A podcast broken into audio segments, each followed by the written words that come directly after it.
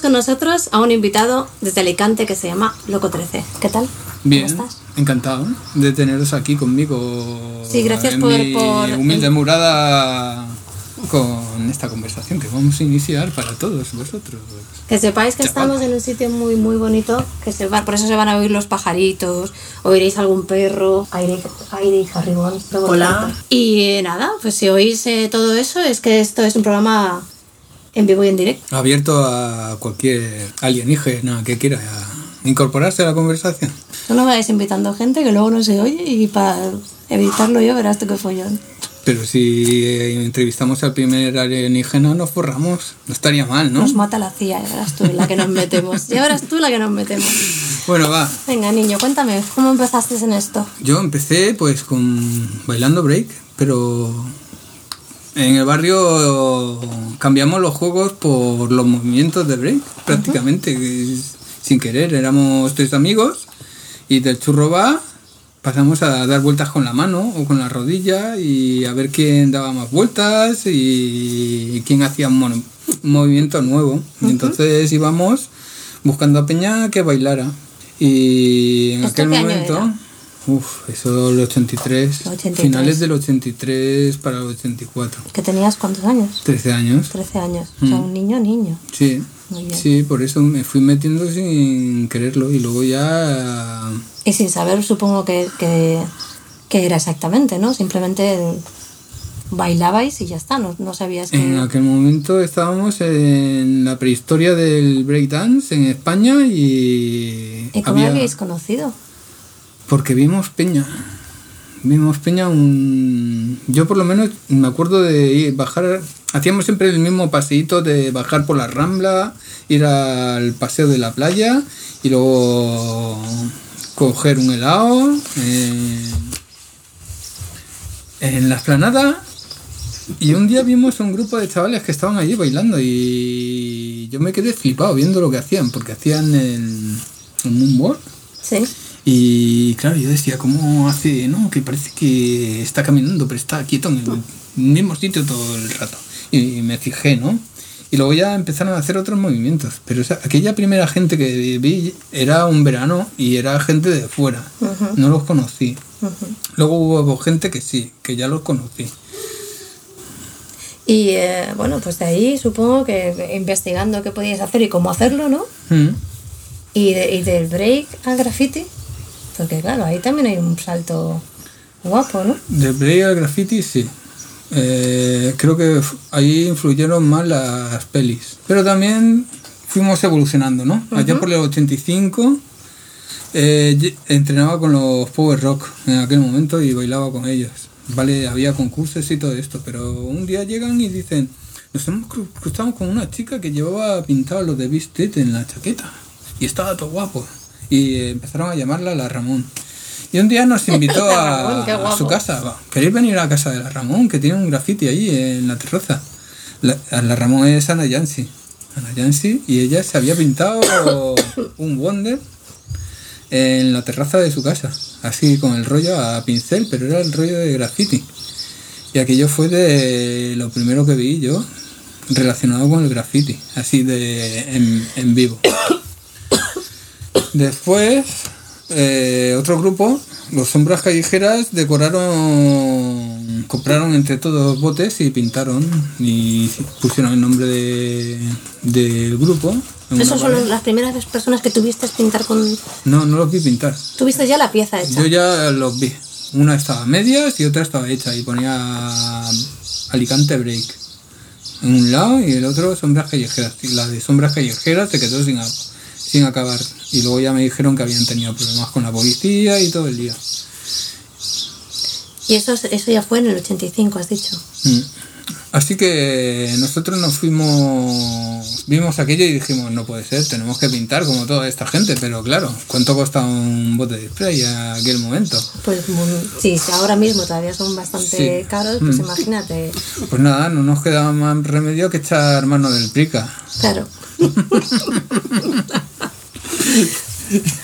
A ver, cuéntanos, ¿cómo era eso? Pues eso era. Entras tú, pillas un par de botes, yo pillo otro par de botes y nos vamos para afuera, compramos alguna chorrada y luego volvemos a entrar y hacemos como otra vez el paripé y otro par de botes y así hasta que ya se dieron cuenta de que entrábamos y salíamos mucho. Mucho, demasiado, ¿no? claro.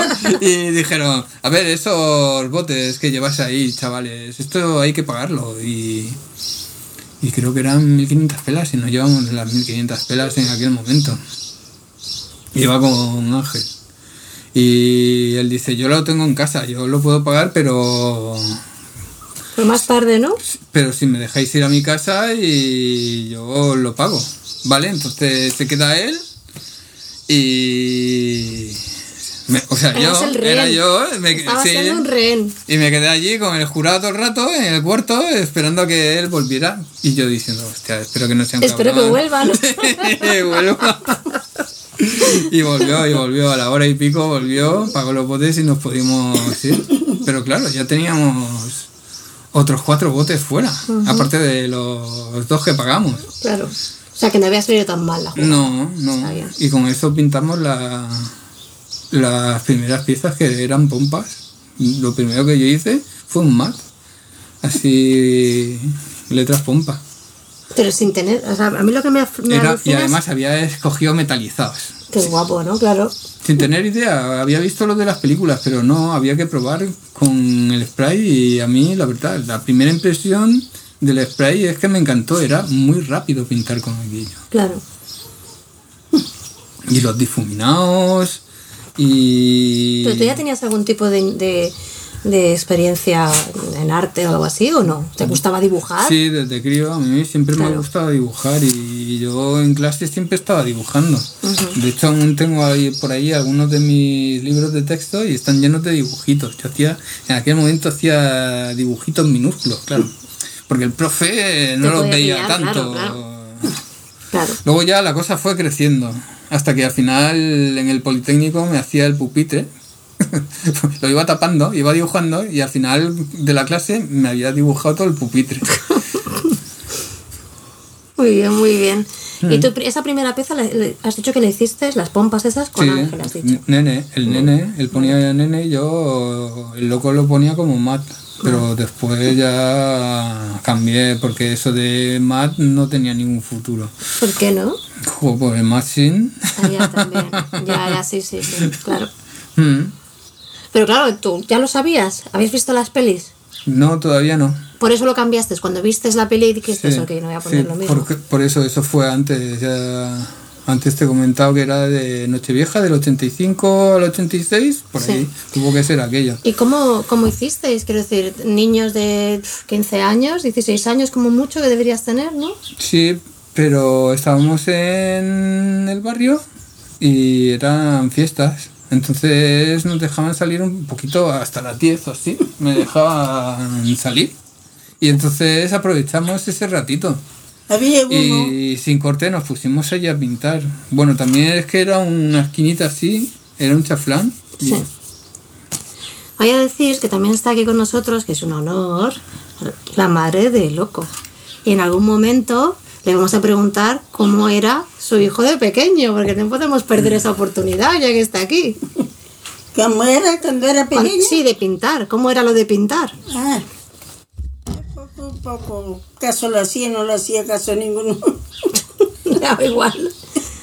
Sí, porque él iba a pintar, pero yo a lo mejor iba para el campo a trabajar. ¿no? Ah, claro. Entonces no tenías tiempo para ocu- ocuparte de eso. No, No. anduvo mucho con amigos. Había un amigo que bailaba con la cabeza. ¿Quién El era? el- ¿Cómo se llamaba? ¿Multi? Multe, con la cabeza, Daba vueltas con la cabeza, ¿no? pero boca abajo, ¿eh? Sí, sí, sí. Sí, se lo miraron. Era el que se acuerda, ¿eh? Sí, me acuerdo porque a mí me hacía mucha gracia. Pero no- tú no te acuerdas cuando empezamos a llenar mi cuarto de firmas? Sí, El armario de cuando vivíamos en Alcalá Galiano. como iban muchos amigos, yo no le hacía caso. Bueno, está Eso, bien. Eso fue, para mí fue una cosa que vienen amigos, Misteriosamente se iba llenando el armario de firmas. De firmas, claro. no había droga ni había porquería. queda limpio. Pues allá está, ¿no? Claro. Muy bien. Muy bien, muy bien. Y ahí igual iba a limpiar alguna casa o, o, o limpiar las escaleras o cualquier cosa de esas. Mientras se les estaba así. Pero como eran amigos sanos que no eran de droga ni nada, Claro.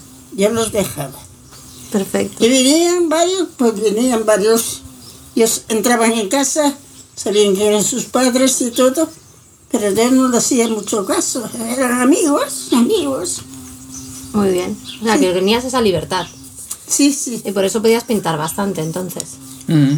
Vale. Y hubo un concurso en galerías de break. Y después de aquel concurso la gente aún siguió bailando. Y nos fuimos a la esplanada. Y allí ya decidimos Ah, eso no, no viene para acá, déjalo decidimos juntarnos allí todos los domingos por las mañanas. Sí. Y ya empecé a ir siempre. Siempre. Todos los domingos por la mañana estaba yo ahí viendo a ver qué, qué novedad había bailando. Y allí conocí a muchos de los que luego serían mis compañeros de piezas. Pero ya, ya había gente que pintaba en ese momento. Otra Había- gente que no fueras tú. Sí, sí. ¿Quiénes pintaban? El Tom, ¿El Tom? ¿Y quién? eh, Lerio, también fue de los primeros. El Marca, Marca Chu. Más que, es que empezó- vamos a empezar por el principio. El principio claro, tú cuéntame más lo que que, quieras. Más que pintar, porque lo de las piezas, ya te he dicho, lo de los botes era muy caro. Sí. Era el bombardeo, eran las firmas. Claro. Empezamos con eso. Ay, lo que me contabas antes, Claro. ¿no? Que os ibais todos a bombardear. Sí, el Tony, el Nene. Eh, luego conocí al Cami, Rojo Alicante, eh, Rebel, que en aquel momento ponía Electro, eh, el Norma, que ponía informático, pero nosotros, nombre, ¿no? sí, nosotros pensábamos, hay que pone ahí, pone normalico. y de normalico se quedó en Norma. El rap, Pero ponía informático al principio. Sí. Qué guapo. Sí, porque era lo que le gustaba. O sea, había mucha peña que le gustaba el rollo de los ordenadores y hoy en día siguen en ese mundo. Sí, sí. Entonces, es- lo de los rotus fue más lo del principio. ¿y qué hacéis? ¿Cómo, cómo... También ten en cuenta que en el 86 los Crazy Beat ganaron el campeonato de, de España allí en Barcelona, Sí. en la Music Palace. Y eso también influyó, influyó un poquillo para mí. Porque después, un mes después de aquello, eh, vinieron, vino el Octopus con el Tom y me dijeron, ¿quieres ser parte de nuestro grupo? Y yo dije, sí, Sí. a pesar de que me dejaba los Power Rock, eh, que habían sido con los que había crecido, ¿no? Y era el personal del barrio. Yo, yo ya en ese momento ya tenía que ir a, a Juan 23. Vivía por la Plaza de Toros en aquel momento y tenía que ir un poquillo más lejos a entrenar. Y claro, eh, meterte en el grupo de los campeones de España, pues Te exige bastante, te ¿no? exige. Entonces tenías que entrenar y yo hacía un poco de enlace entre el grupo, entre los miembros, porque estaban los mayores y estábamos los pequeños, que éramos el multi y yo. El- al multi no lo dejaban luego ir a Jun 23. Porque Pero- era muy pequeño. Sí, era muy pequeño y sus padres no lo dejaban. Entonces entrenábamos en su casa, en la cocina, que si la, ahora lo vieras, flipas. Yo cuando he ido otra vez allí, ¿Quieres sentarte? No cabían, ¿no? caíamos una ¿eh? Y no podíamos romper nada porque su madre es muy. Entonces, luego nos venía bien porque hacíamos las actuaciones y cuando... Claro, es perfecto, tenéis Claro. todo el espacio. Teníamos todo el espacio, pero es que no nos movíamos del sitio porque Claro. ya nos habíamos acostumbrado Claro. a no movernos del sitio porque si no, nos mataban. Mm. Bueno. Creo que me he dejado un poquillo de peña por el camino, pero voy abreviando. Tú Pero aquello, que tú quieras. pero aquello me exigió una cosa, que es cuando, después de los bolos, porque también hacíamos bolos eh, bailando, había gente que venía y te pedía el autógrafo. Y entonces, claro, yo la primera vez que me encontré con eso, tenía una firma que no era muy rollo breaker o muy Sí. asociada al rollo hip hop. Y entonces tuve que ponerme a ello, a hacer Claro. una, Una buena firma. una buena firma. Y fue la, la firma de Crazy. Esa fue tu primera firma. Mi primera firma, que era como una C y una o sea, Y. tú siempre has tenido claro, ¿no? Crazy, Mad y Loco. Sí, porque era el nombre que me habían puesto de- en los Power Rock. Fueron ellos los que dijeron, a ti te dan locuras de vez en cuando. Tú te vas a llamar loco. ¿Y, y que- a, qué, a qué nos referimos con esas locuras? ¿Del baile? O... De baile y de, De todo. Sí, de todo un poco. Porque soy de genio. y de genio. Porque también tengo mucho genio. Y a veces cuando no me salían las cosas me cabreaba. Y entonces rompía cosas o me metía como uno Patadas. o hacía lo- alguna locura. Y entonces ya te dan locuras. vamos, San Benito, para Sí, ti el loco. loco. Vale. Muy bien, muy bien. Entonces, Crazy. Sí. Vale. Y ahí, o sea, a partir de esas firmas, ¿decidiste ponerlas en la calle también o no? Claro, porque estás hablando de que firmabas, eh, le firmabas a la peña que te pedían autógrafos. Eh, bueno, ahora tenemos que ir caminando un poquito con la historia del país, porque también eh, fuimos conociendo gente, y no solo de Alicante. Fuimos conociendo en el 86, cuando hicieron ya el campeonato, ya conocimos a gente de Barcelona. Al año siguiente estamos allí, ¿A quién conociste de Barcelona? a los Dynamic Full Rockers Rockers. Y a los los oh, ¿Qué te DC, Rockers Los DC Rockers. Mm. y había algunos de sus miembros que ya con el rollo de graffiti ya habían estado en la expo que hizo Henry Chalfan a mí solo me llegó el folletito Claro. pero ya me hablaron de que había ido para allá el Liquinones y había estado Henry Chalfan y habían pasado la peli de Wallstein Ujú. y claro, dije, la peli de Wallstein. Eso hay que verlo. Y la vi, la vi porque la conseguimos por un por un alemán que venía en Bier, se llamaba, venía a vernos a entrenar siempre allí a Juan 23 y y él creo que nos trajo la primera copia de la peli y fue cuando la retransmitieron en la televisión alemana. Que la había pagado, ahora sé que la había pagado la televisión alemana y por eso ahora entiendo que era versión original con subtítulos en alemán. Claro. Y yo luego aproveché, la vi que la iban a emitir en la televisión y la grabé. Y tuve esa copia, así, tal cual. Eh, versión original, eh, no, me Subtitulada la trajo en- él, subtitulada en alemán. Muy guapo, te enterarías de todo, ¿no? No me enteraba una mierda, pero claro, veía la acción y veía eso y con el inglés el poquillo que tenía yo, que había estudiado En el cole, ¿no? en el cole, Claro. pues algo pillaba por ahí, claro. Luego ya cuando conocí a Cami, que él entendía más inglés, ya fui pillando más cacho. Claro. ¿Te he dicho cómo conocí a Cami? No. Escuchábamos, el nene y yo escuchábamos todos los sábados por la noche un programa de radio que se llama Sábado Sadaete, camisa nueva y pip, y el pitido de, Sí, de la censura. Sí. Y entonces llamábamos y pedíamos música de break y música hip hop. Y había otro que llamaba también y pedía la misma música. ¿Y cómo te llamas tú? Yo soy el kamikaze. Ya, claro. Sí, sí, pam. sí. Y dijimos, hostia, este siempre pide musiquita tal. Y llamamos a la radio y dijimos al Fele, que era el presentador, oye, ¿le puedes pedir el teléfono a este al kamikaze? Porque escuchamos la misma música y nos gustaría, ya que tenemos los mismos gustos, intercambiar música. Y el presentador se enrolló y le pidió el teléfono y ya le llamamos y quedamos para vernos y quedamos en unos recreativos de la esplanada uno de los domingos. Y así fue como conocimos al Cami por la radio. Increíble. Mm. Porque yo pensaba, claro, él cuando me cuando hicimos el podcast y me habló de ti, ya me habló de, de, de que os conocíais. No me dijo cómo os conocisteis. Él me dijo ya que, que, que vosotros dos os pusisteis a saco con el graffiti, a firmar por las calles, a conseguir pintura. Primero fue el break. Yo Tú tenía lo mejor- conociste a él con el break. Con el break, sí. Vale.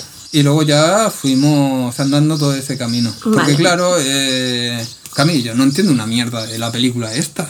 Tengo la película esta, pero hablan en inglés. Tú que controlas un poco, mira a ver, ¿qué dice esta gente? Y luego otra cosa fue pues yo buscaba de todo. Buscaba revistas, buscaba cualquier cosa relacionada con el break o con el hip hop o con lo que fuera. Porque en aquel momento ya, gracias al folletito aquel de Henry Chaffin de la exposición de Barna, ya sabía lo que era hip hop porque lo ponía ahí detrás. Había un diccionario donde te venía. Un glosario de palabras, ¿no? Sí. Esto es esto, esto es lo Sí. otro. Y entonces dije, ah, esto es esto. Pues a buscar esto. Y di con un libro que se llamaba Los grafitis, de un tal Craig Castelman Sí. que conocí hace un par de años y me lo leí y me encantó. Me encantó la historia que contaban allí, me encantó. Sobre todo la parte de los sex vandals y todo el rollo de las noches en los trenes, el bombardeo y todo eso. Y también expla- explicaba oh, desde dentro graffiti, ¿no? no Las pelis, sí, vale, sí, pero aquello te lo explicaba. Claro, esto era como en primera persona. Y entonces también venía la parte de la historia de Nueva York, pero también la parte más del rollo de las firmas, de aquellos tiempos, de antes de las grandes piezas y todo Sí, eso. sí. Y había que hacer lo mismo. Nosotros teníamos que hacer lo mismo. Y por eso el rollo de Al City y todo eso, teníamos que bombardear y teníamos que llegar a toda la ciudad, como fuera. Pero a- en Alicante no hay metro, ¿no? Ni rollos así. Entonces, los autobuses era lo que rulaba. Y luego empezamos a hacer reuniones de escritores en, en- en mi casa. Pero llegó a haber tanta gente que mi madre dijo un día, esto no puede aquí, ser, ¿no? hasta aquí. Claro. Y entonces decidimos hacer como lo que venía en el libro, un punto de reunión donde Sí, Writer's Range. ese. Sí, sí. Y escogimos, la, la esquina que escogimos la escogimos porque casi todas las compañías de autobuses pasaban por, por allí. Igual que Sí, lo, sí, lo claro, habían hecho los escritores de York. Lo imitamos y allí quedábamos y comentábamos, hablábamos de graffiti. Veíamos los bocetos, si alguien había firmado los autobuses, nos tragábamos los rulos. Y tú también procurabas Firmar para que te vieran, para claro. que te vieran. Sí, Mm. sí. Y así empezamos a motivar a Peña. Y una semana éramos unos pocos y a la ma- semana siguiente éramos unos poquitos más. Hay gente que re- recuerda de aquello todo. Loco, tú me rompías los bocetos. Me rompías los bocetos, eras un cabrón. Pero es que yo veía que teníamos, teníamos que estimular a la peña y teníamos que darle caña, porque eh, eh, teníamos que tener nue- nuestra identidad, nuestro estilo. O sea, eso yo lo, el Cami lo dice en su entrevista, yo lo tenía muy claro, teníamos que, que sacar nuestro, nuestro rollo. Yo veía que la peña de Nueva York había sacado sus estilos y nosotros teníamos que tener el, nuestro. Y eh, al principio lo que hacía yo mucho era pillar letras sueltas de la peña de Nueva York y fijarme en ellas. Y, y a dibujarlas. Y esas letras las fui haciendo mías, pero luego le sacaba mi versión. Otro de esos mazazos en la cara fue en el 87 cuando fuimos a Movida Gansa. Y nuestro grupo era mitad suizo, mitad. porque venían los suizos, venían a veranear aquí a Alicante. Sí. Ujú. José, Emilio, Pascal. No, no los conozco. Y sí, pero Alejandro Santi ya los conocían y Ana Yancy también los conocía. Eh, La forma que me ha contado Ana Yancy es que ellas ensayaban, bailaban, porque también bailaban, hacían coreografías en el patio de Alicia y de, y de su hermana, que no me acuerdo ahora, Cristina. Y ellos eh, tenían un piso alquilado arriba y la veían bailar. Y claro, así se conocieron, por el rollo del baile. Y, bueno. luego también a Alejandro lo conocieron en las planadas y en los concursos, porque por aquella época también había muchos concursos. En los concursos fue como yo fui conociendo a gente de otros grupos. Y, incluso, y en las planadas también competíamos. Había peña que todos los domingos éramos los Power contra los Sombras. Tuvimos una temporada así hasta aburrirnos. ya sabíamos lo que. Antes de que el otro lo hiciera, ya sabías lo, lo que iba a hacer y, y ya contestabas. Mm. ¿Y qué pasó en el 87 en la Movida Gansa, pues ya vimos allí a pintar a, a Peña. Eh, aparte creo que Henry estaba por allí. Vimos fotografías de Nueva York. Los suizos trajeron una revista en la que había piezas de los Qué susto. de Mochu y Sí. Bandó, Sí. de lo que se estaba cociendo en París. Sí. Eh, los Rocksteady que tenían allí expuestas en los de Movida Gansa, Metro de Nueva York, claro, aquello fue, y luego hubo Peña que pintó allá afuera, el Mast, el Mast me llamó mucho la atención, Eh, creo que estaba el Fasing, el Fase, Sí. Eh, también los suizos pintaron. Y yo me acuerdo quién más hizo algo por allí. Pero claro, también fue la primera vez que vimos a alguien que le habían pillado pintura y, y pintar en directo. A ver, a ver, bonita que estamos aquí en directo. Es que está También el Prince. Vale, estabas en la movida, me estabas contando que os invitaron a la movida Gansa y que viste a esa gente pintar. Y me has contado, antes de que pudiéramos volver a grabar, que fuisteis en un Sinca. Sí, en un 5000 hasta allí, hasta Barcelona, cuando era carretera general. Sí. Y llegué, yo llegué muertísimo, cansadísimo, porque íbamos allí en la lata de sardinas. y no sé cuántas horas nos tiramos hasta que llegamos imagino, allí. me imagino. Hay un recuerdo que tengo, que llegamos a, Torra- a Tarragona y estábamos al lado de la, por la noche, de la refinería, con todas las luces, eh, los mecheros aquellos Sí, quemando... Y me despierto, veo aquello y digo, ¿qué pasa? Estamos en Mad Max En o Mad algo Max, así. claro. Sí, sí, sí. Es que lo parecía, parecía futurista total esa Sí. fábrica. Mm, Es cierto. Y bueno, entonces llegaste allí y viste a esa peña pintar. sí, Y las fotos y todo. Sí. Y eso fue un eso es... petada la cabeza, claro.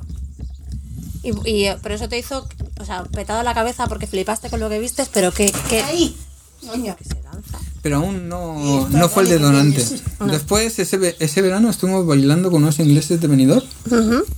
y uno de los de ellos Sí, hacía graffiti y hacía nos hizo el boceto del nombre de nuestro grupo Sí. y nos lo regaló y esas fueron las letras que nos pasamos luego para hacer la primera pieza pero luego en la discoteca donde hicimos el que punto de fiesta después en Babene sí, hicimos como eh, una especie de graffiti rock ¿sabes? bailamos hicimos una actuación pero el personal de la discoteca ya que había que sacar pintura le pedimos pintura y pintábamos claro.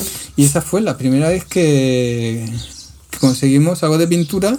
Hicimos el show de break, creo que hicimos dos shows en la noche. Y a la vez íbamos pintando la, la pieza de fondo. Pues, eh, ¿Y dentro del local? Sí, dentro. O sea, que debía estar todo el mundo guapísimamente colocado con la pintura, porque en ese momento... Bueno, pero en aquel momento se fumaba en las discotecas, era verdad, peor la peste verdad, de tabaco que yo siempre acababa, no fumaba y siempre Sí. que bailaba acababa asfixiadísimo con el tabaco. Sí, Estábamos en un apartado, no estábamos en la pista central, Vale. sino que había. Era Disco Garden y teníamos. Eso era un rinconcillo donde nos pusieron el tablero, nos pusieron alguna. y allí pintamos. Hicimos el nombre del grupo, Crazy Beat. Y ya con aquellos botes fue cuando pintamos en la calle. Porque dijimos, ahora vamos a hacer un graffiti no de rollo show, ahora vamos a hacer un graffiti de verdad. sí. También después de aquello nos salió otro otro curro. A raíz de que les gustó a la gente de la discoteca, lo Sí. que hicimos fuimos a pintar la discoteca Dada, que esto estaba por Maisonave en aquel momento. Y encima de la barra había una moqueta, una moqueta grande. Tú fíjate si estábamos verdes en aquel momento, que pedimos plástica y pedimos aguarras y estábamos mezclando la plástica con la borras se y un señor que trabajaba allí me dice yo vamos de pintura no sé mucho pero vamos yo diría que la pintura plástica no se mezcla con aguarrás se mezcla con agua Claro. y nosotros sí en serio pero es que estábamos viendo que el aguarrás No, claro. por más que meneábamos aquello, no se mezclaba. Y le hicimos caso y meneamos el. O sea, Metimos agua y desenvolvimos porque la moqueta que ya se chupó los 25 litros de pintura, pero vamos. Claro. Mm. Y pintamos aquello entre Octopus, eh, yo y el Tom. Aquel Dada, con el- un mono así con un gorro como Kangol. Y. Eh, ahí hay una historia graciosa ya entre el Tom y el Cami. Que es que también le pidieron que pintaran la cabina del DJ ¿A cuál de ellos? eh, al Tom. A Tom le- se lo dijeron. Y entonces el- ya empezaron los rececillos. Y el Tom le dijo, oye, ¿cómo se pone pon música en inglés? Y el Cami le dijo, tío, si quieres aprende, aprende. Yo he estudiado para saber esto, tú también puedes estudiar si quieres. Venga, tío, enrollate. Eh, pero como no le quería dejar pintar, ¿no? y, eh, y se chinó con él, el, el Cami le dijo, se pone así, don't play music. Y aquel se lo pintó. Y claro, cuando llegó el yo que iba a la discoteca y vio aquello, dijo, yo creo que es que esto no, No es es, lo mismo, no ¿eh? es lo mismo, ¿eh? Y al cabo en una esquina.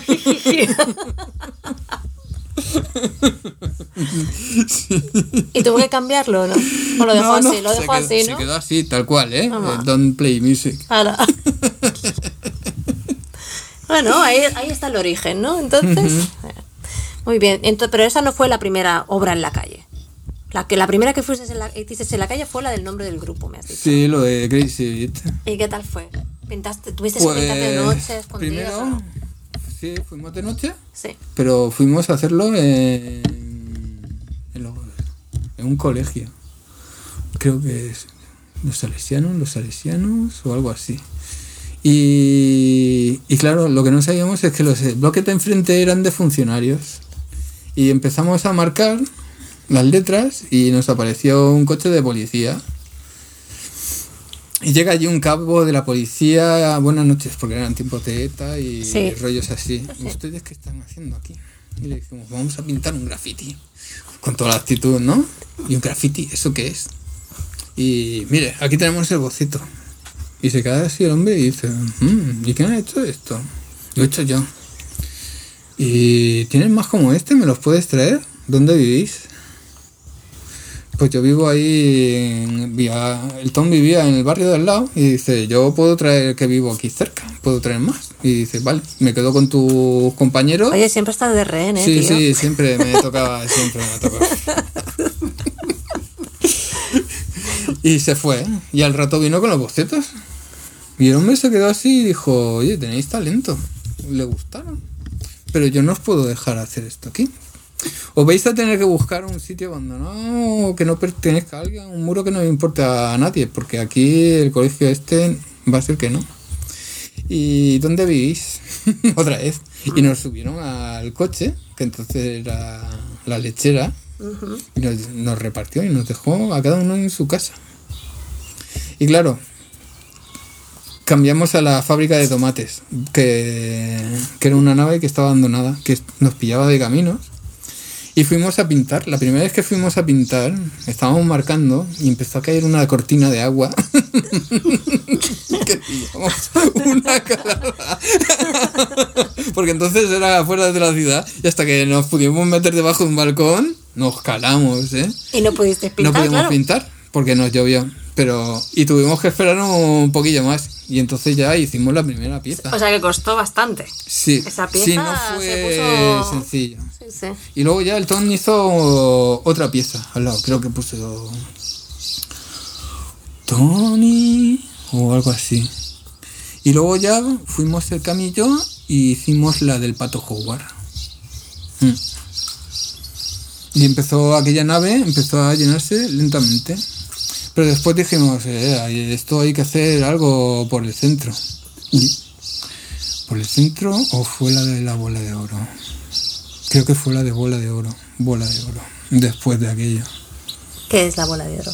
Eh, es una plaza. Vale. Sí. De aquí. Ya. Y pintasteis en la, en la plaza esta. Sí, porque tenía un muro en medio de... ¿Sabéis? Lo cort- cortaba como en diagonal la plaza y luego tenía otra parte que eran como ventanitas con unas rampas así que te tirabas por ahí, un laberinto, todo de obra. Y claro, la parte interior del muro era discreto y era un muro que no le importaba a nadie porque estaba en medio de la plaza Y lo y pintamos. Luego ya Alejandro pintó la parte de fuera, que ahí ya tuvo movida con la policía, pero se lo pintó entero él en una noche, ¿eh? con un par de huevos. Luego se lo hicieron borrar, que me dijo, yo no lo voy a borrar, si lo quieres borrarlo tú, loco. Y yo le decía, tío, me jode mogollón tener que borrarte esto y o lo borras o me denuncian. Claro. Mm. Luego ya bajamos al centro. Ya pintamos por, empezamos a pintar sin corte por el centro. Alejandro se hizo una en la plaza donde reuníamos, ya habíamos hecho cosas que luego él tapó allí. Pero era ya rollo firmas, po- pompas y esas cosas. Y ya el grafiti del centro ya fue como un detonante. Ya empezó a salir más peña y ya empezamos a hacer las reuniones y entonces empezamos a, a pulir el estilo. Y aquí es donde tú rompías los bocetos a la peña, ¿no? Sí, sí, porque yo era como el profesor de todos. Iba un, el Cami y yo, íbamos un poquito más por delante y íbamos enseñando a la peña. Y la verdad es que había peña que nos respondió muy bien. Ahora lo pienso, pienso en todo aquel montaje y era como un rollo ágora, Sí. como los clásicos. Nos juntábamos allí y lo hacíamos por la patilla y para todo el, el que viniera.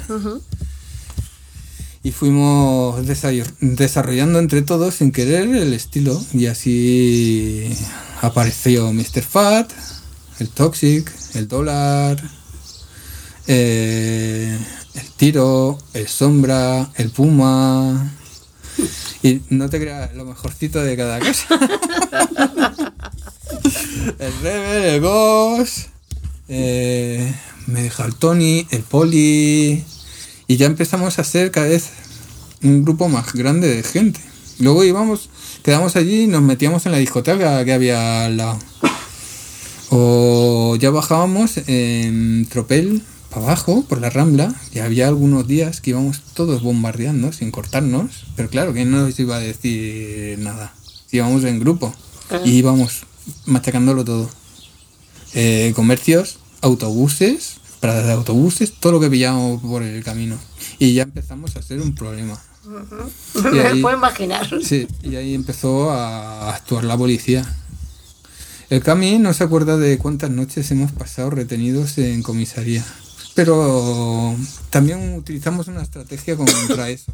Porque cuando cogía, llegaba la policía y se llevaba a alguien a la comisaría, cogíamos el grupo a la puerta de la comisaría. Hasta que lo soltaban. Ya que ello funcionó. Qué bueno. Mm. También, eh, no dejamos pasar de gitanos a la discoteca. Todos fuera de la discoteca. O los dejáis pasar o no volvemos para adentro. Muy bien. Mm. Y venga, va, pueden pasar. Pero es que son amigos míos. ¿Por qué estoy aquí fuera? Luego no puedo estar dentro. También estaba el rollo de no dejar pasar con las zapatillas. Sí. Eh, Ahora es impensable eso. ya. Es alucinante cómo han cambiado las cosas. Pues nos vamos todos para afuera, todos para afuera. O nos dejas pasar con zapatillas o no, O no- o no entra No nadie. entra nadie, sí, Mm. sí. Qué guay. Y me Sí, sí. contaste eh, cuando hablamos eh, cómo aprendisteis a hacer. O sea, me, me ibas a contar cómo aprendisteis a hacer conferencias. Ah, porque Me contaste por encima, Sí, pero porque no. mi madre, eh, cuando yo empecé a conocer gente de Madrid y de Barcelona, ponía muchas conferencias. Sí. Y claro, aquello empezó a ser un problema, Claro. ¿no? y me puso un candado en, en, En el teléfono. en el teléfono. Y creo que en una de esas noches de comisaría alguien me explicó que no hacía falta mover la ruleta del teléfono para para, Para llamar, sí, sino que pulsabas una vez y era uno. Pulsabas dos veces seguidas, dos. Y claro, eh, Y- yo enseguida seguido, claro. el, el 9, 6, 5 lo aprendí rápido porque era el prefijo y luego ya el, el número. Pero claro, en, aquella mo- en aquel momento memorizabas los teléfonos de la peña Sí. y te los sabías de memoria. Al principio tuve que enseñar un poco, pero cuando lo conseguí dije, coño, esto funciona.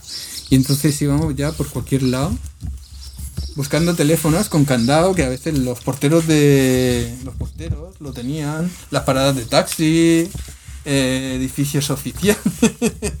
¿Y entrabais a llamar? Sí. Y ya está, o sea, sí, pues para adentro. Claro, veíamos la, la portería y si te, te- estaba Ah, abierta, te podías claro. colar y vas a donde estaba el portero. Eh, por ejemplo, el portero de Casa de Cami creo que tuvo una factura un poco más gruesa. Eh, y entrábamos y llamábamos. Muy bien. Eh, Claro, porque cuando en el, en el podcast explica que llama a Alemania, que llama al Lumit, o sea que sería de esa manera. Fue del Resta. Fue del Resta. Pero no. Ah, del resta restaurante, ¿qué es decir? ¿Qué es? Eh, él O sea, trabaja. El, sí, sí, pero te- el resta, restaurante, restaurante, de, vale, vale. restaurante de su padre. Sí. Él trabajaba allí. Sí. Entonces habíamos recibido fotografías del Zico de Hamburgo. Y nos había pasado fotos de Múnich, de Dortmund y demás sitios. Nos mandó un mon- montón de fotos y encima las sacaba a buena calidad y flipamos, ¿no? Porque dijimos, joder, qué brutos son esta gente, ¿no? Pintan así a lo bestia. Y en una de las fotos venía. venía. eh, el número. El número y la firma Lumit. Eh, tío, eh, este tiene que ser el teléfono de Lumit. Y dice, sí, pues sí, es el prefijo de Alemania. Venga, voy, voy a llamar. Y llamó y, y es lo que él dice. Le contestó Lumit. Y fue así como conocimos a, a Lumit. Luego vino y todo el lío. Pero empezaron a escribirse y empezaron a... a, a re- recibir correo. Y no solo de él. Esta noche estaba. Había un inglés, el Steam. El Steam, no me acuerdo ahora si lo conocimos por Skype, por Prince, no me acuerdo. Pero también yo me escribía con él y me mandaba fotografías de Londres. Eh, no sé, empezamos a hacer una, una serie de contactos. También es por, porque empezamos a conocer gente. En aquel momento ibas, oh, mira, lleva, lleva algo de rollo de hip hop, lo de los, los parches de, Sí, sí, de Records, Enemy o de o lo que Public fuera, Enemy. sí. Buah, y ibas ahí a- o lleva cordoneras cortas, lleva cordoneras cortas o y chándal este baila. Vamos a. a veces no te llevabas un chanco, pero otras veces no, resulta que. que. que sí, que Claro. sí. Y así fuimos conociendo gente. También en la esplanada, ten en cuenta que Alicante era turístico y allí venía gente a veranear y empezamos a conocer gente de rollo veraneo. Y no solo en Alicante, también íbamos a Benidorm. No solo hacíamos bolos en discotecas, también llegábamos allí con el cintasol, nos plantábamos el cintasol, nos podíamos a bailar y pasamos la gorra. Claro. Y fuimos conociendo a mogollón de peñas así en la calle, en la calle. Y entonces, ¿con, la- con qué...? O sea, Pero claro, darnos cuenta de la escena internacional ya era otro rollo, es otro nivel, claro. es otro nivel. Mm. Y entonces flipábamos, yo flipaba, me gustaban mucho los, los TCA. Eh, como no, también habíamos pillado los libros de Henry Chalfan y Prigov Ujú, y Dejas de Paz, porque también el hombre ha muerto hace poco. Sí. Se va quedando solico, ¿eh? Henry. Henry. mm. También Menos creo que que está bastante bien, creo, ¿no? Henry también tiene mucha culpa de lo que pasó aquí en la península porque no mm, yo he visto que ha tenido gestos con gente de Con mucha gente, sí. es verdad, lo de los...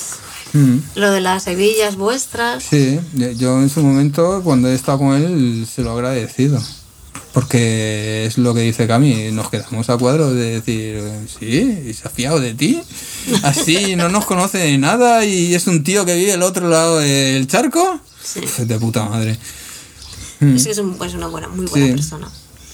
Muy buena persona. Eh, además, a mí lo que me impresiona de él es que habla, habla castellano y catalán. Porque vive en Barcelona. Sí, pero quiero decir que tú dices, Chalfan, ¿sabes? Y el tipo, Ya, pero se ve que se moja. Sí, sí, Que realmente se interesa por las cosas y escarba. sí, sí. Mm. Entonces, a ver, cuéntame más cositas. Cuéntame, eh, hiciste esos primeros grafitis ya de breakdance, o sea, que estaban relacionados más con el breakdance. Sí, pero luego el- va bajando el breakdance. Sí. Y va subiendo el graffiti. Y cada vez entrenábamos menos y quedaba menos peña porque hubo gente de mi grupo que ya con el tiempo lo fue dejando. Hubo gente incluso que me achacó, te has quedado un poco quedado con esto del break porque eso ya está pasado de moda y tú sí que se ahí enganchado, pero es que, tío, la sensación que me da hacer en molino no me la da otra cosa. Y también el, en Europa el graffiti estaba estallando Claro. y nos llegaba nos llegaba el, ese aire fresco. Sí. así esa ráfaga sin quererlo. También porque hicimos buenas migas con gente de Barcelona. Yo me escribía mucho por aquellos el 88 eh, con Sutil. Eh, también seguía manteniendo conversa, correspondencia con el Prince, pero Prince luego Sí, sí, fue por otro camino. fue por otro camino y, y luego conocí a Peña de Alcorcón, de Alcorcón, otro de esos veranos, en- más o menos por ese momento, al Z, a- nos invitaron a ir para allá, pasamos las, las navidades allí y nos juntamos eh, Peña de Barcelona y Peña de los suizos también vinieron Sí. y, y Peña de Madrid. Y hicimos una pequeña jam en un local. Creo que tengo fotos también de eso. O sea, guay. muchas de estas cosas que te estoy contando, si saco el álbum, te, te puedo decir esto, esto, esto. Pues mm, no, te cortes, ¿eh? Mm. Porque eso molaría mucho. Mm. Me, estabas, me contabas mientras pintábamos hoy de un fanzine que yo no conozco, El freestyle. el freestyle.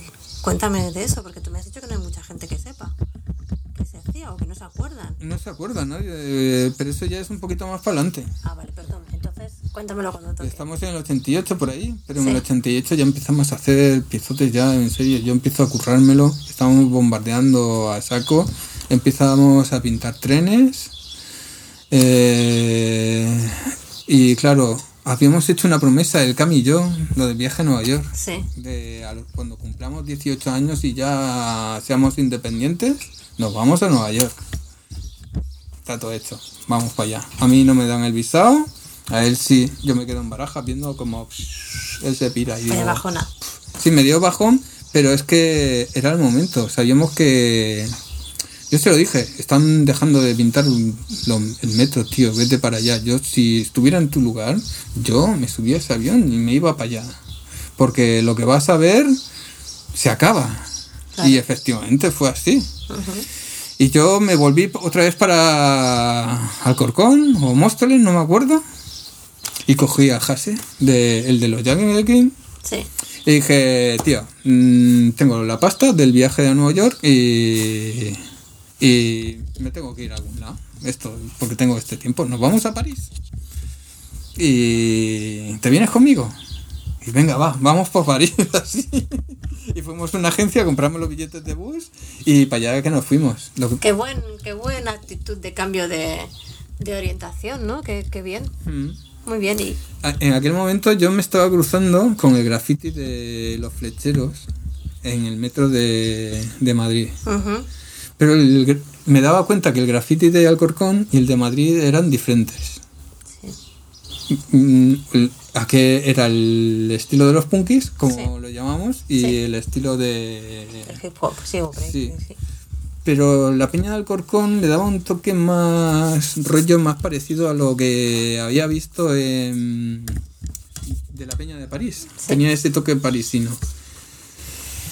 Y me gustó, a mí me gustaba más que lo que veía de, de los flecheros. Aunque luego eh, he conocido a muchos de vosotros y la verdad, el muelle, tengo que decirlo, aquel viaje a, a París tuvimos que pillar el autobús que venía de Portugal en Benavente. Me tragué una, unas cuantas piezas de muelle por el camino, que no me esperaba ver un muelle allí en medio perdido de, de la mano de Dios, pero Sí, sí, sí, sí. allí estaba. Mm, En la nacional, tirando para... Para Benavente. Que, que se movían más quizá que la gente de, de Alcorcón, ¿no? Que pintaban más en su zona. Porque el muelle hacía bolos Mm. de música, era batera. Sí, sí, sí, sí. Entonces, Se creo que movía tenía un- más, claro. se movía más, era un poquito mayor también. Claro. Y para París que nos fuimos. El Cami pilló el rollo de Nueva York y yo pillé el rollo de París. Me fui allí, saqué fotos, estuvimos en el terreno de Stalingrad, que estaba también en su último, en su último ahí. Efervescencia, ¿no? Sí, efervescencia, ya empezaba a decaer un poquillo la cosa. Y por poco no tropezamos con Lokis, porque Lokis ya estaba empezando a hacer las movidas estas así. Sí, sí, lo- las máquinas raras. Sí, las estas. máquinas raras. Tocamos la pintura aún estaba fresca, o sea, se acababa de virar. Dijo, "Cago en la mar. Y estuvimos ba- bastante perdidos por allí, por París, pegando unos pateos que los flipas. Tengo otra anécdota de que nos quedamos en casa de Nes por mediación del Z Sí. Y yo tenía, me apestaban los pies. De tanto patear, las sneakers de los cojones me apestaban. Y aquel hombre me decía, o te lavas los pies aquí no entra, o no cierro las ventanas. Y yo, tío, que estoy reventado de patear, que me he panteado medio París, no me apetece ahora.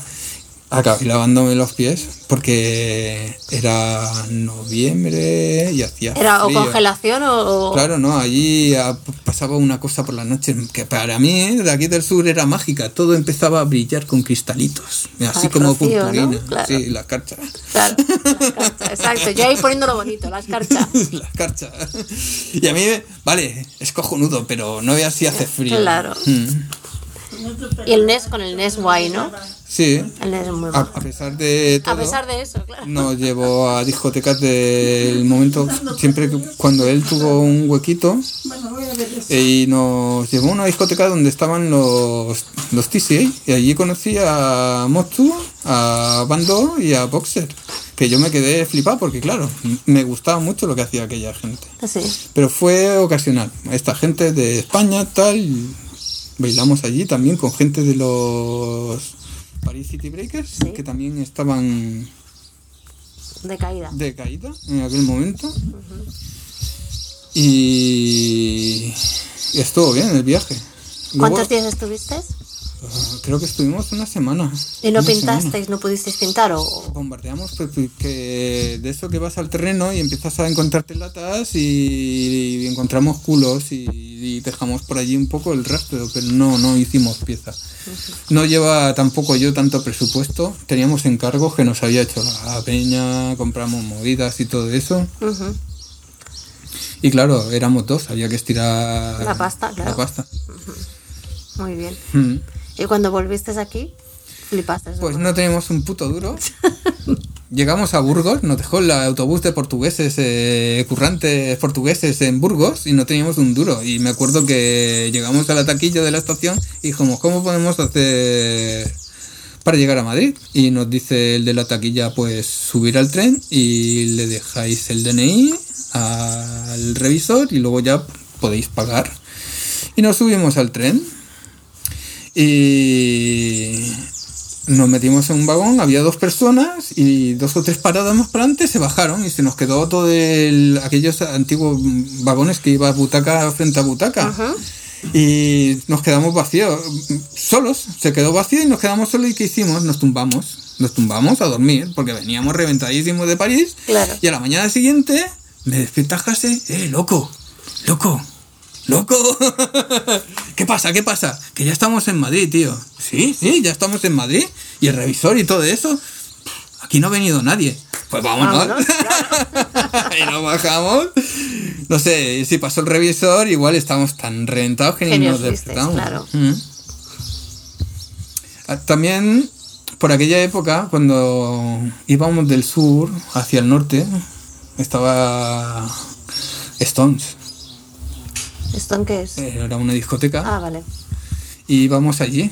Desde Móstoles o Alcorcón atravesamos todo Madrid. Íbamos petando eh, cercanías y el metro hasta allí. Sí, sí. Y en Barna también. Eh, cuando estuve en el 87 en Movida Gansa con Sí. el Tartel, íbamos Sí. filmando y ahí tu- tuve una de esas de eh, que nos sale jurado y dice, ¡eh, eh! ¡eh, vosotros! Y salimos cortando. De estar taqueando, salir cortando y coger el metro justo, taparse las puertas y peineta al jurado. y, tirarnos. Mm. En aquel momento también era muy popular en Barcelona saltar el rulo. Sí. Cierto. Bueno, yo no, yo no lo, no sé, ni lo he hecho ni lo he vivido, pero sí. Sí, sí. Sé que me han contado. Yo lo he practicado. Tú también lo has practicado. Allá donde fueres, a lo que Haz lo que vieres. vieres, ¿no? Madre mía, qué peligro de frase. qué peligro En París me pasó lo mismo, ¿eh? Cuando estuvimos allí en París, eh, pillamos el pase, pero en una estación de ya de la periferia, vemos que todo el mundo llegaba, pero hasta las mujeres con el carrito. Pasaban el carrito por debajo del rulo Y y, se- ala, y para claro. adentro. Y dijimos, estamos haciendo el canelo, pagando billetes aquí, aquí hay que hacer como el personal. Tuvimos una movida con la policía del metro también, la última noche, que casi nos quedamos allí enganchados en París. ¿Os pilló saltando? No, nos pillaron sin billete. No. Por los túneles. ¿Sabes que cuando hacían un quiebro, se salían por allí con la bomba Sí. ¿eh? Y nos detuvieron billete? No hay billete. no hay dinero. y claro, aquellos nos decían que o pagamos una multa o nos quedamos eh, de noche en el calabozo y había uno de ellos que hablaba un poquito de español y yo le dije, mira, tengo el billete que es para mañana, para España. Si tú me dejas esta noche en el calabozo, yo pierdo el autobús.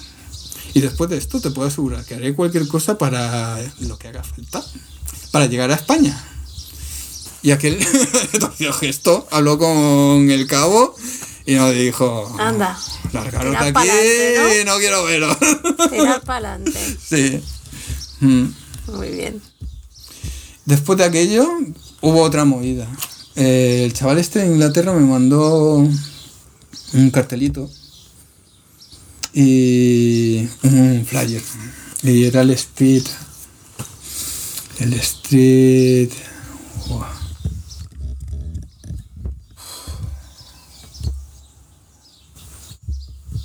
Street no sé qué. Pero iba a pintar peña conocida, John 156, el Lokis, eh, Ash. Y yo lo veo y digo, ojo, tenemos que ir para allá. Y era Inglaterra, y era Londres. Eh, fuimos a Londres y luego nos fuimos a Birmingham, que era donde hacían las movidas.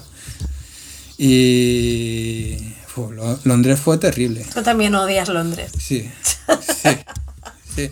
Acabamos durmiendo en la estación de Victoria. Porque nos quedamos enseguida sin pasta. Yo no llevaba mucho dinero y el Tom tampoco es que llevara mucho dinero. Y también lo intentaron atracar y todo el lío. ¿Lo intentaron atracar escritores de graffiti o No, otra peña. Peña otra normal. peña. Vale, Nos vale. metieron un bloque, a mí me llevaron unos pisos más para abajo, y se, los llevaron arriba y empezó a escuchar que grita, ¿no? Y eh, estaba con un tipo, me intentó retener, me lo quité de encima y subí y Tom, ¿dónde está? ¿Dónde está? Aquí, aquí, corre rápido. Y lo veo que tiene un tío encima, cogí al tío así por la, por la pechera y lo estampé contra la pared y salió corriendo. Y estás bien, tal, tal. ¿Tienes la pasta? ¿No te la quitado? Porque teníamos lo justico. Yo decía, guau, pues, lo que nos faltaba, quedarnos aquí sin un puto duro y tirados en medio de Londres. Pero Londres estuvo también fantástico, ¿eh? Tú no sabes la cantidad de veces que la poli nos cogió de las vías del tren y del metro y nos sacó fuera. ¿Ustedes dónde están alojados? porque intentabais pintar o estabais haciendo fotografías? Estábamos sacando fotos y cada dos por tres, claro, eh, la peña pintaba los muros de al lado de la vía del tren y claro, era mm, donde estaba el rollo. Claro. Y nosotros nos metíamos para allá, porque en España, yo le decía a todos los polis ingleses, le decía, no, tú en España puedes ir por las vías del tren, nadie te dice nada. Era verdad, era verdad. Sí. Pero allí el hombre me decía, no, no, no, no, no, aquí los trenes van muy rápido y te pueden atropellar. No, no, no lo has pensado y yo estoy acostumbrado a, cam- a caminar entre Yo los vivo trenes. con eso. claro, no. Aparte que estaba acostumbrado, está, realmente estaba acostumbrado a estar en las vías del tren. Yo de oído ya sabía cuándo venía el tren. Pero vamos, debíais impresionar a la policía. ¿Y estos dos Es- locos? sí, por las vías del tren. Y de hecho nos metimos en algunos sitios así de abandonados. Pero al final conseguimos encontrar lo, lo que yo estaba buscando fotografías de los non-stop. Y al final encontramos. Y encontramos piezas de peña. Y tú sabes el terreno ese que está bajo tierra. No, Que es que solo he estado una vez en Londres. Que salen los videoclips. Ha salido moviendo de videoclips y pinta. Siempre ha pintado la peña allí guay de que va a pintar en Londres. Ajá. Y yo estaba buscando un tal. un- el murito del Casby con el pato Howard. Que nos habían mandado la foto y sabía que estaba allí. Aparte, nos habían dicho el- la dirección. Sí. Y habíamos pasado como. No sé, las de veces que habíamos pasado por la acera de enfrente, pero claro, nosotros buscamos una pared así para arriba. Hasta que ya cuando lo dábamos por imposible, volvíamos. Volvíamos ya para pillar el metro y largarnos. Y fuimos por la otra acera. Y cuando pasamos por allí, vemos la cancha aquella, bajo tierra. Y decimos, es que somos gilipollas. no imaginarnos que esto iba a estar aquí, bajo tierra. Y después viajamos al norte y ya fuimos a la movida esa. Y allí conocimos al John 156, que nos dijo que hablaba español. Sí, sí, sí. Y dijo, ¿qué hacéis aquí? ¿Venís de España a ver hacéis esto? aquí, no? Oye, que esta gente viene de España a vernos. y, y nos acogieron súper bien. Se enrollaron con nosotros, no teníamos dónde dormir, nos dijeron veniros con nosotros al hotel, mañana venís a esto. Nos ofrecieron pintura, pero coño, es, me pasó lo mismo que le pasó a Cami. ¿Cómo, cómo voy a pintar con esta peña, no? Era rollo respeto, es decir, uf. Esto grande, ¿no? Sí, sí. Además, no hemos traído nada preparado ni nada, pero sí que traemos fotos aquí de nuestras piezas y, y entonces ya hicimos un poquillo de migas. Ujú. También había allí un señor, un tal Romance y un Bates.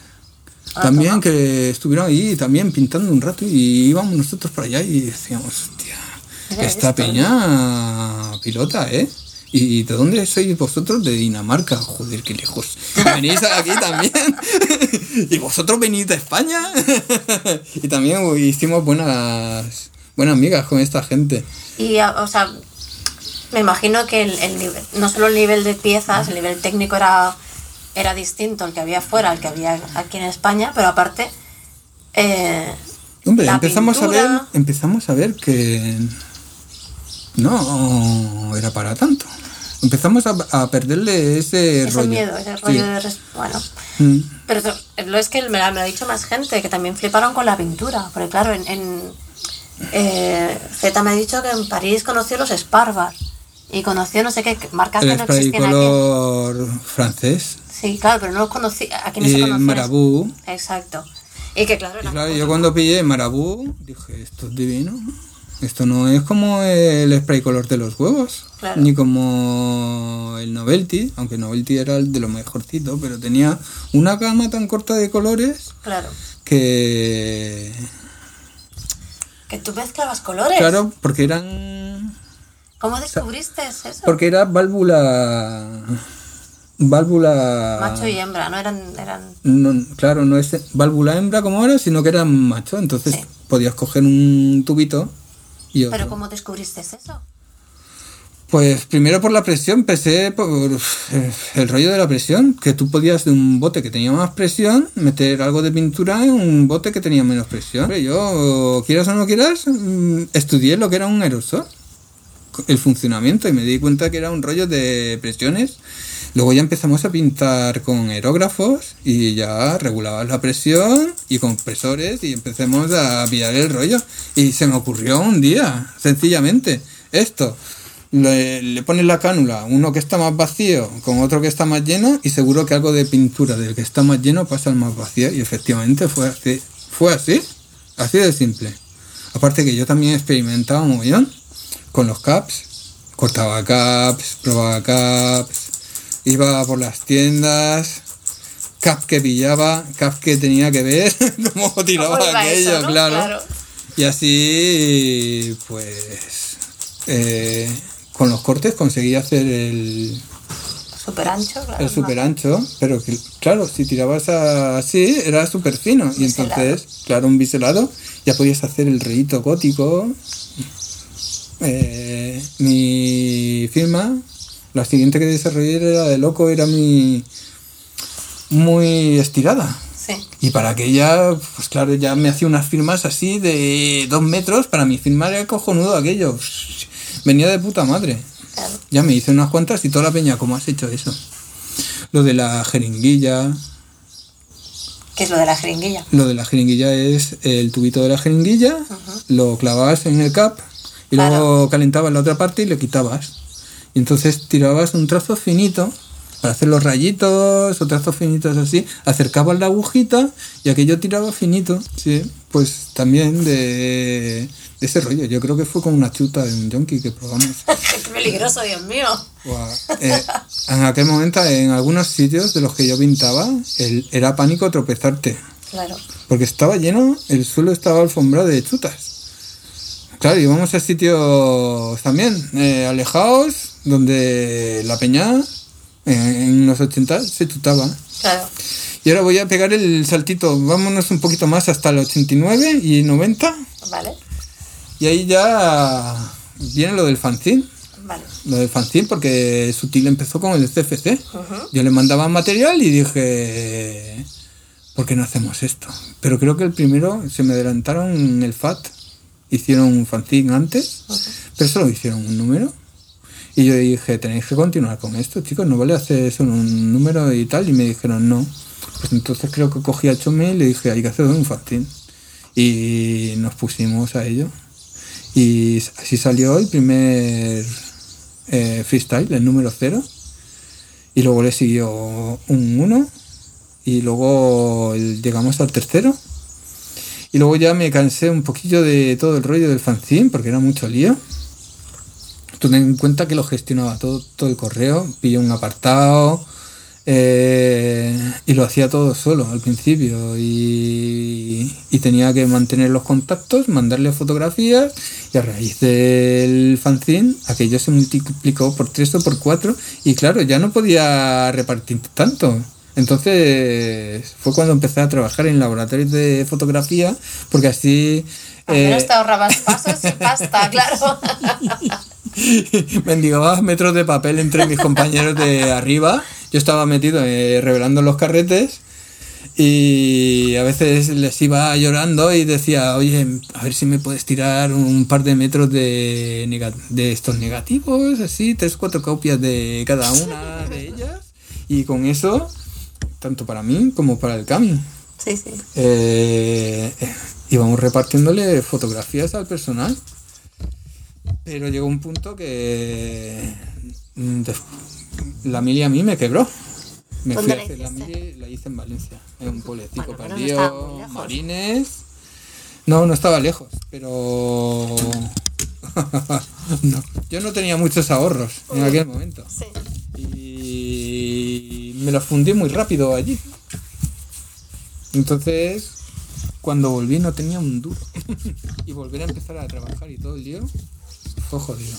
Fue jodido. Fue una mala temporada y claro, aquello que yo estaba manteniendo no se sostuvo. Claro. Fue a la mierda. ¿Y Entonces, nadie quiso tomarte el relevo? sí, Bueno, el funk. Bueno, El funk y el RAI de los RNS. Y ellos quisieron coger el fanzine y yo les dije, vale, yo os, os paso los contactos, os ayudo con las fotografías Sí. y así salió otro número, otro más y creo que llegaron hasta el quinto. Ah, muy bien. Mm. Menos mal, porque también da un poco de pena, ¿no? Ver ese trabajo y tener que dejarlo de golpe. Ya cuando Cami sacó el cameo era color, se acabó. Claro. Nosotros no, No, eso ya era... No podíamos y ya la peña ya querían fanzines a color, ya no Claro. querían fanzines fotocopiados en blanco y negro. Pero gracias a fanzine también conocimos a mucha peña. Seguro. Y aquello nos llevó a hacer el que punto de fiesta en 93, porque nosotros hacíamos ya fiestas en locales de Alicante.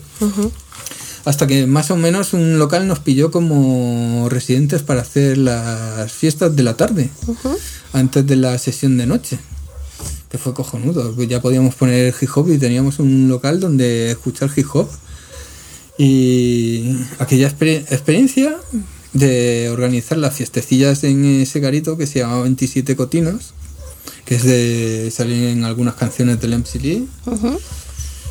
En el casco antiguo, pues eh, un día dijimos, ¿por qué no hacemos una más grande?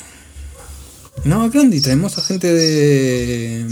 Porque se, se mezcló un poco todo, ¿no? Conversar de, de, las fiestas que hacíamos, las fotografías de este, del otro, los contactos que teníamos. Y otro fenómeno que estaba empezando en aquel momento que eran las maquetas. Eh, mira, escuchar esto, esta maqueta que me han mandado de Málaga, escuchar esta que me han mandado de Palma o esto de Varna. Y empecé a darme cuenta de que de que ya había una escena de hip hop en España en Claro. ese momento. Lo que pasa que faltaba hacer así con la bolita de nieve, ponerla a rodar. Y ¿por qué no juntamos a toda esta peña en una fiesta grande? Venga, va, pues a por ello. Y hicimos un dossier y empezamos a buscar patrocinadores con el dossier y no conseguimos gran cosa, la verdad. Después de haberlo meneado por bastantes sitios, nos quedamos chatos de, De tantas puertas. tantas puertas cerradas en las narices. Pero la Coca-Cola sí accedió a ayudarnos un poquito. Y la discoteca donde íbamos en verano, la Babene, donde habíamos hecho el bolo aquel al principio, eh, también. Porque nosotros pintábamos las decoraciones y, y los, y los rótulos de las fiestas de verano. Sí. Porque iban haciendo fiestas y así ya empezamos a hacer eh, ese tipo de trabajos. También para sacar pintura, esas cosas. Y, y empezamos a organizarlo todo, eh, a hablar con la peña para que viniera. Y claro, de escuchar las maquetas, decir, oye, vosotros podéis venir a actuar. Y, y si sacamos algo, pues de pasta, pues lo repartimos entre los que cantéis, o por lo menos eh, una consumición, algo. Vamos a pegarnos la juerga, paso. Y entre un trabajo que hicimos en Valencia, que ahí la cuenta de teléfono tuvo que ser gruesa también. y las cartas, el correo. Otra cosa que no he contado del correo de nosotros teníamos un truco infalible que era poner desodorante en los sellos y mandabas el- la carta y le decías al que lo recibía pon desodorante y te lo frotas por la frente y se quita el sello y me puedes volver a mandar otra vez el lo frotas con desodorante otra vez lo, y me lo mandas otra vez y yo hago lo mismo y así fuerte. sí rulaban las cartas una y ¿Y otra eso vez cómo lo descubriste? No me digas, también hacías, hacías experimentos con el desodorante y los sellos. ¿En serio? sí porque también era una pasta en sello Ya, ya, pero, sabes cuando sea, te carteas con 15 Pero tú que eres el 20 MacGyver, personas el MacGyver del que sabe Ah, hacer no, cosas. había que ingeniárselas. Yo, mm, no sé, tú ten en cuenta que yo tenía una mentalidad ya desde pequeño de no hay recursos. No hay recursos, no hay dinero. Hay, búscate la vida, como sea. Hay que probar cosas. Y está el rollo de la química. Yo no he estudiado química, pero sé que estaba ahí y eso del desodorante ah, hace una capa que resiste 24 horas. Lo justo para que pase Para que la llegue la carta. y llegue la carta. Brutal, brutal. Y bueno, entonces mandas, no, no salía tan caro, claro. Tanto correo así. Exacto, es que era entre fotos, sellos. y Claro. Era una pasta al cabo del mes. Había y ten en cuenta que tampoco yo tenía muchos recursos. No, sí, me encanta, me encanta.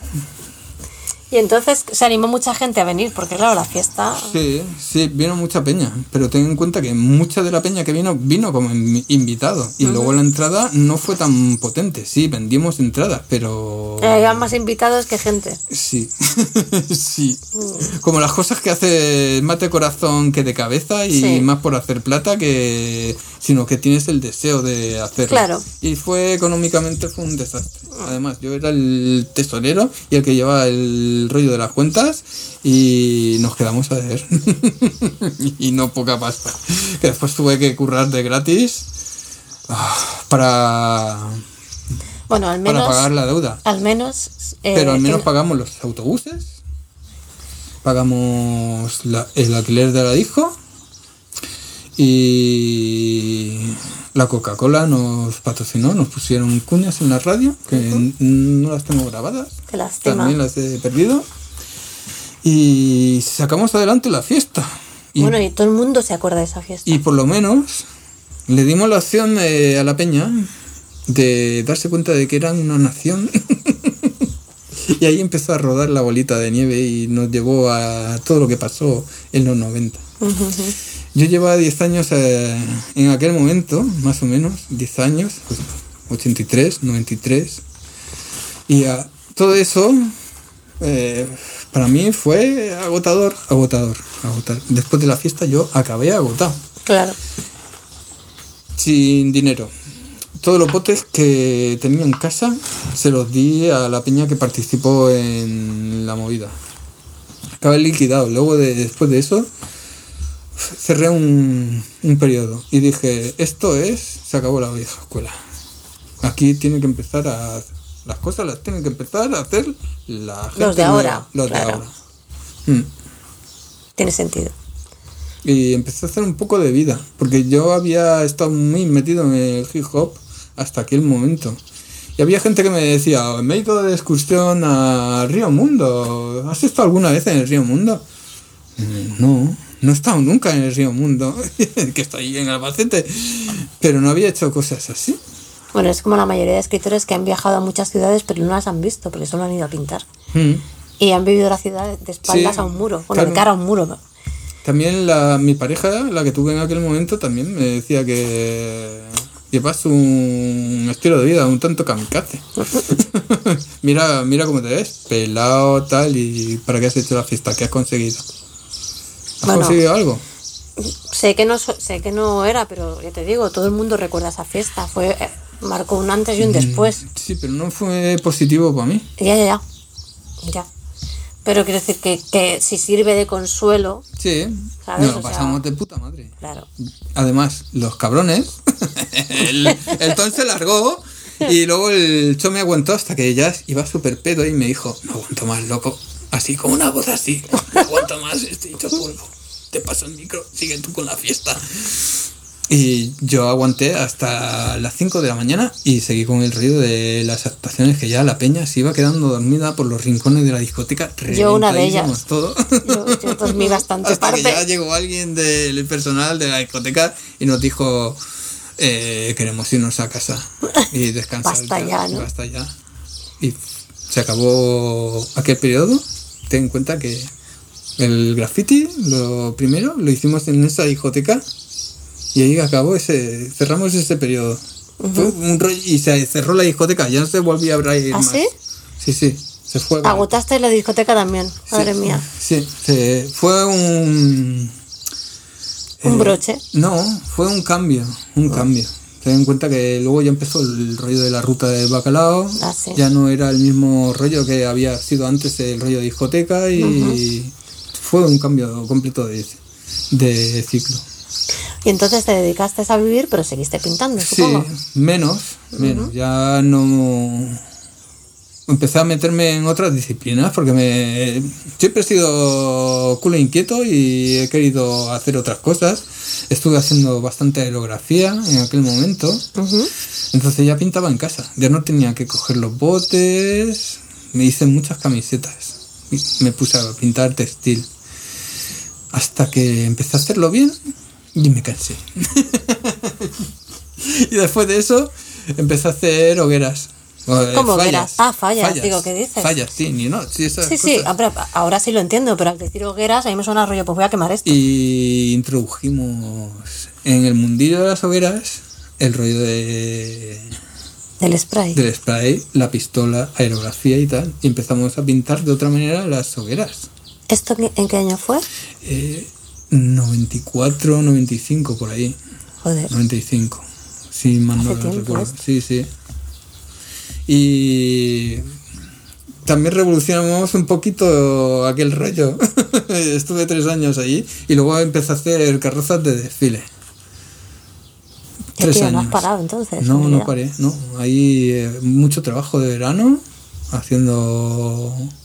Yo estaba en aquel momento solo en el taller y organizaba atrezos, organizaba carrozas, que en aquel momento hicimos un tipo de carroza que era como un decorado y empezamos a hacer rollo figuras tal y entonces eh, llegaban los clientes y podían pedir El catálogo de cosas. Claro, el ca- catálogo de cosas que querían que montemos y yo hacía el montaje, pero haraba todo el lío, luego había que transportarlo, había que hacer el desfilito, recoger todo y volverte a las tantas de la noche para casa, si no te ibas a otra población cercana a hacer otro desfile, ya que estaba cerca, y luego volverte a casa.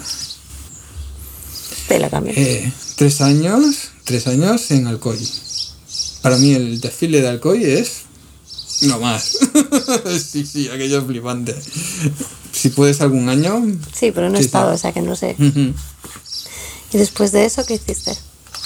Eh, cambié ya un poco de, del rollo artístico. También hice- una exposición. Por ahí en esos años hice una exposición. Más durante el periodo de hogueras. Sí. Eh, aquello fue fue bastante bien aunque yo llego un día cuando estaba montando los cuadros y y hablando con el portero digo "Uf, al final ni hemos vendido ni hemos hecho nada y me dice el hombre yo que he llevado la cuenta de personas que han venido a la exposición, han pasado 1.500 personas por la exposición y ha sido la exposición con más público de las que hemos hecho en este centro. Muy bien. Muy, muy bien. y yo dije, bueno, vale, Vale. vale. Muy bien. Mm, La podía haber hecho solo, pero nunca me gustó. Siempre me ha gustado más el rollo colectivo, ¿sabes? Mm, No sé, me gusta más interactuar con la gente. Entonces le pedí a- al BAT eh, y al grupo que me dejaran cuadros, porque ellos también estaban en ese momento haciendo cosas Sí. y la hice con ellos.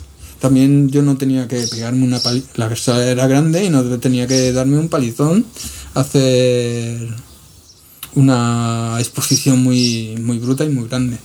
Aparte de que en aquel momento no sé por qué yo tenía esa idea de hacer formatos grandes de cuadros. Y te diste cuenta de lo, del curro que tenía. Sí, sí, sí, sí. Guay, ahí que pinto ahora. Claro. Luego también hicimos un mural grandote en la Plaza de Toros. Lo que explicabas antes del toro. Sí, sí, sí. Que un día pintando allí, de repente me sale un toro para afuera y me quedo frente a frente con el, con el toro, sí. Menudo miedo. Sí, colega. sí. Menos mal que el, el personal de Toril lo- metió rápido para adentro, pero yo digo, ¿dónde me meto? ¿Qué hago, no? Claro, ¿qué hago? Sí, ahí- ahí tengo enfrente el muro, no hay nada. Ni coches aparcados, ni nada. ¿Pero esto era fuera, en la calle? En la calle, claro, Joder, pintamos... también menos mal que no se ve, se fue el toro por ahí a tomar por culo a perseguir a Peña, que también Oh, hubiera podido fue pasar. sonado, ¿eh? Hombre. Y eh, lo hicimos a través de un educador de calle. Eh, y al educador de calle, después me, años después, hablando con él, me dice, no, a mí, por aquel mural, el, el alcalde me dijo, eh, vente para el despacho a ver qué coño estáis haciendo ahí. Joder. Porque el ton había pintado una tía en tetas y había habido gente que había protestado, que decían, esto es un escándalo. Las tetas, ¿dónde Tetas. vamos a ir? Tetas. ¿Qué, son- qué? ¿Qué es eso, no? Ya. Es que no se veían muchas en esa época. Jo, aquel mural, para mí, fue la primera vez que hice model pastel. Es verdad, háblanos de tu estilo, de cómo, de la misma forma que has investigado otras cosas, tú has investigado, o sea, habrás investigado el estilo, hacia dónde quieres ir, Claro, dónde quieres llevar. empecé no solo poniendo loco, sino que puse un montón de nombres al principio. Aria, eh, la pieza de Aria es una de las que más popular me hicieron en aquel momento. Pero también para los trenes ponía Dick. Pero Dick que no me acaba de gustar, pero era la polla pintar trenes. Claro. Eh, y entonces de ahí salió Del, porque lo acorté un poquillo y cambié la... y era rápido. Y además, cuando la Renfe aún era amarilla y azul, Sí. cuando lo borraban, Sí, aún se quedaba, ¿no? se quedaba, Sí. aunque lo borraran. Sí, sí, sí, sí, me acuerdo. Me acuerdo. Mm. Entonces busqué un, un diseño sencillo para que se notara. Claro, para que se siguiera viendo y se pudiera leer igual. Se leería- leyese igual cuando lo, cuando lo borraran. Mucha cabeza veo ahí, ¿eh? Mucho darle vueltas Claro, a las cosas. Claro, yo, pin- yo pienso en graffiti. Muchas veces... eh, ¿En qué coño estás pensando, loco? Estoy pensando en graffiti. Le doy muchas vueltas. Y luego el rollo del estilo, sí, el estilo, aquello que decía el case en Guerra de Estilos, o por, la, por lo menos la versión de, de español. Sí. Aquella frase del rock por computadora. Rock. Hay que hacer estilos guapísimos. A mí aquello se me grabó a fuego en la cabeza. Y siempre que dibujaba, trataba de hacer algo diferente, ¿no? Creo que, te- no sé, creo que he desarrollado con los años de decir, bueno, esto es la escena de graffiti, la peña está haciendo esto, ¿qué no está haciendo la peña? Siempre me ha gustado buscar el hueco Sí. para hacer algo que la peña diga, oh, esto es diferente. ¿No? Más que hacer todo lo que hace todo el mundo. Echo un poco de menos eso ahora. Os voy a decir, os voy a echar la bronca, chavales, pero es que Como piden los bocetos vais a flipar. uf, yo voy por las carreteras del país y veo esos eslogan que parecen anuncios de publicidad. ¿Y dónde ha quedado el estilo? Se me cae el alma al suelo. Hay que calentarse la cabeza y trabajar las letras. ¿Y entonces qué piensas Y no tener miedo a que no se entienda lo que pones, porque tú pintas para escritores. Y los escritores son gente que también piensa en graffiti y buscarán la manera de entender lo que tú pones. No tengas miedo, no tiene que estar ahí clarito para que todo el mundo sepa que pones Pepe o lo que pones. ¿Y qué Es algo, es algo que me. Ahora mismo. Me. Vale, sí. Entiendo que hay prisa Sí, que hay que ser rápido, pero ta- también hay que aportar la parte del diseño y hay que calentarse el tarro. Eh, Está acabando casi siendo vulgar o un spot. Y nosotros no buscábamos un spot en su tiempo, luchábamos contra esa mierda. ya. Entonces, los nuevos estilos de ahora, ¿qué te parecen? Todo el- ignoran y todo eso. La gente que intenta pintar desaprendiendo todo lo que ha pintado, pero que también acaban siendo un Es poco. que mm, ahora mismo estoy completamente desenganchado de redes. O sea, no quiero pasar por ahí, no, no quiero pasar por ese área. Hace tiempo he dicho, cuando teníamos la teoría en los 80 y hablábamos de lo que sería Internet, los ordenadores, yo me oponía. Yo era antimáquinas y creo que lo he plasmado en más de una de mis piezas, que al final esas máquinas nos devorarían y acabarían con el espíritu humano. Eh, eh, Ahora ves Peña que quiere hacer eh, piezas como si las hicieran con vectoriales. No estás haciendo. No, la máquina no acaba haciendo trazos como los hacías tú en el muro. No, estás acabando tú haciendo los Lo de la máquina. Como la puta máquina. ¿Estamos locos o qué? Estamos locos. sí, sí, sí, sí. ¿Y por eso no quieres tener redes? Eh, una fue que tuve problemas, investigación de redes de policías. Otra que, no sé, mi ordenador es una parte de mi casa. Pues, si yo tuviera un tío todo el rato pipeando lo que hago en casa, me mosquearía. ¿Tú no te mosquearías? Depende lo que depende cómo no sea. sé, ¿no? pues Eso. ahí tienes una puerta abierta para que cualquiera de una con una aplicación vea eh, tu vida. Y Pues se va a aburrir mucho. ya, pero a mí no me gusta. Ya. A mí no me gusta. No, yo creo que la privacidad de la, o la intimidad de las personas es algo muy respetable. Ah, ¿No has tenido broncas a veces porque alguien se ha pasado de cotilla? Ujú. Eh, Sí. Pues, no sé. Eh, creo que algunas de esas grandes marcas son demasiado cotillas y nadie les ha dicho nada. Pues prefiero mantenerme al margen de todo eso. Y entonces, ¿cómo, ¿cómo mantienes contacto? ¿Solo con la gente que conoces y con vías tradicionales? Utilizo WhatsApp y estoy a punto de decir adiós WhatsApp. Eh, Pásate a Telegram. Signal. Signal también, sí. Signal. Al- alguien que por lo menos te dé ese espacio, Sí. ¿no? Y luego está el rollo de las investigaciones de redes de la policía, que al final fue un fiasco. Te he dicho antes lo del grafólogo de aquí, Sí. que al final, por investigación de redes, acusó a mi novia de una cosa que había hecho yo. Muy listo. Claro, pero supuestamente es él es un perito Sí, sí, por eso y digo, muy- lo que diga este señor de cara a la ley Va a es misa, así, ¿no? va a Claro. misa. Eh, señores juristas, cuando yo hacía juicios, ganaba juicios. Le, le estuve ganando juicios al Ayuntamiento de Alicante. Luego ya lo hicieron de la, de la otra movida por... ¿Cómo se llama? Eh, vía administrativa. Ah, no tenía que pasar por, por el juzgado.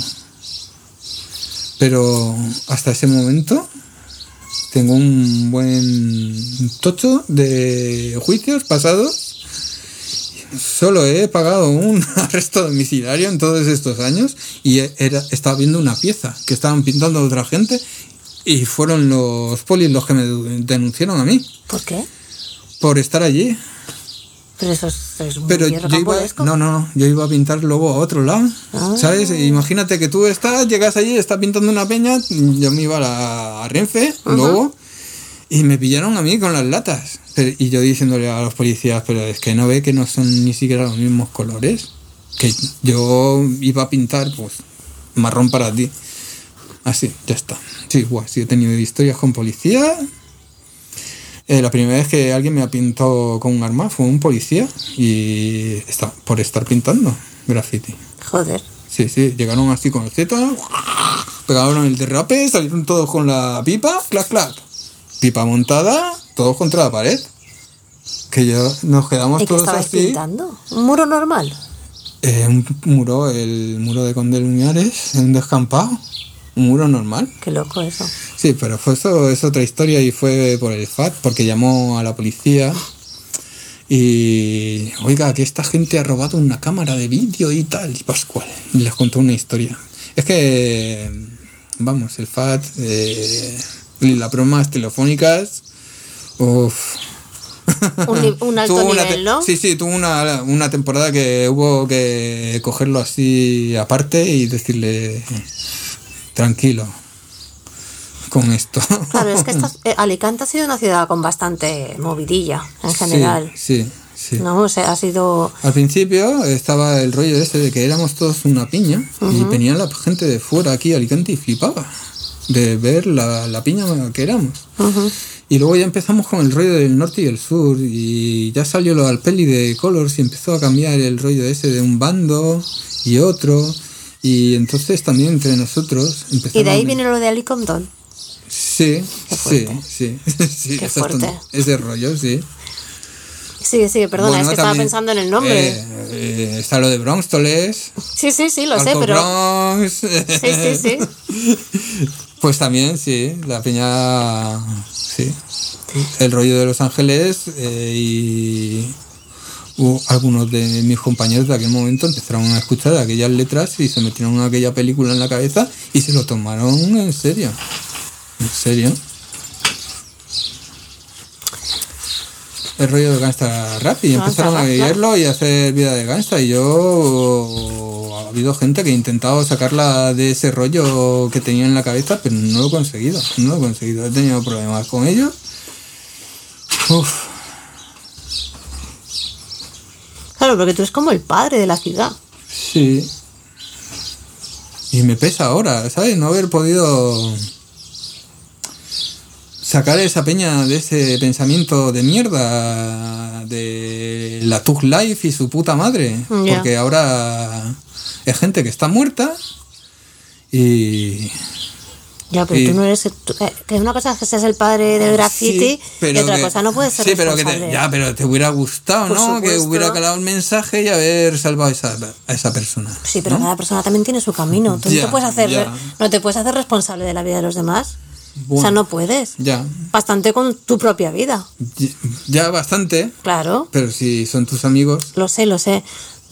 Pero quiero decir, no Ten en cuenta que aquí en Alicante tenemos peñas de graffiti que se haya suicidado, tenemos más, de uno. Joder. ¿Me entiendes?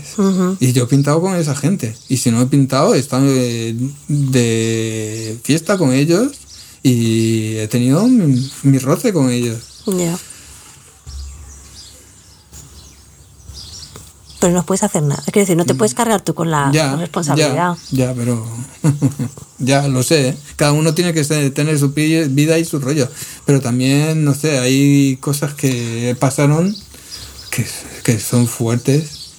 Hay gente que el- a algunas de esas cosas le da risa, pero no tiene ninguna gracia.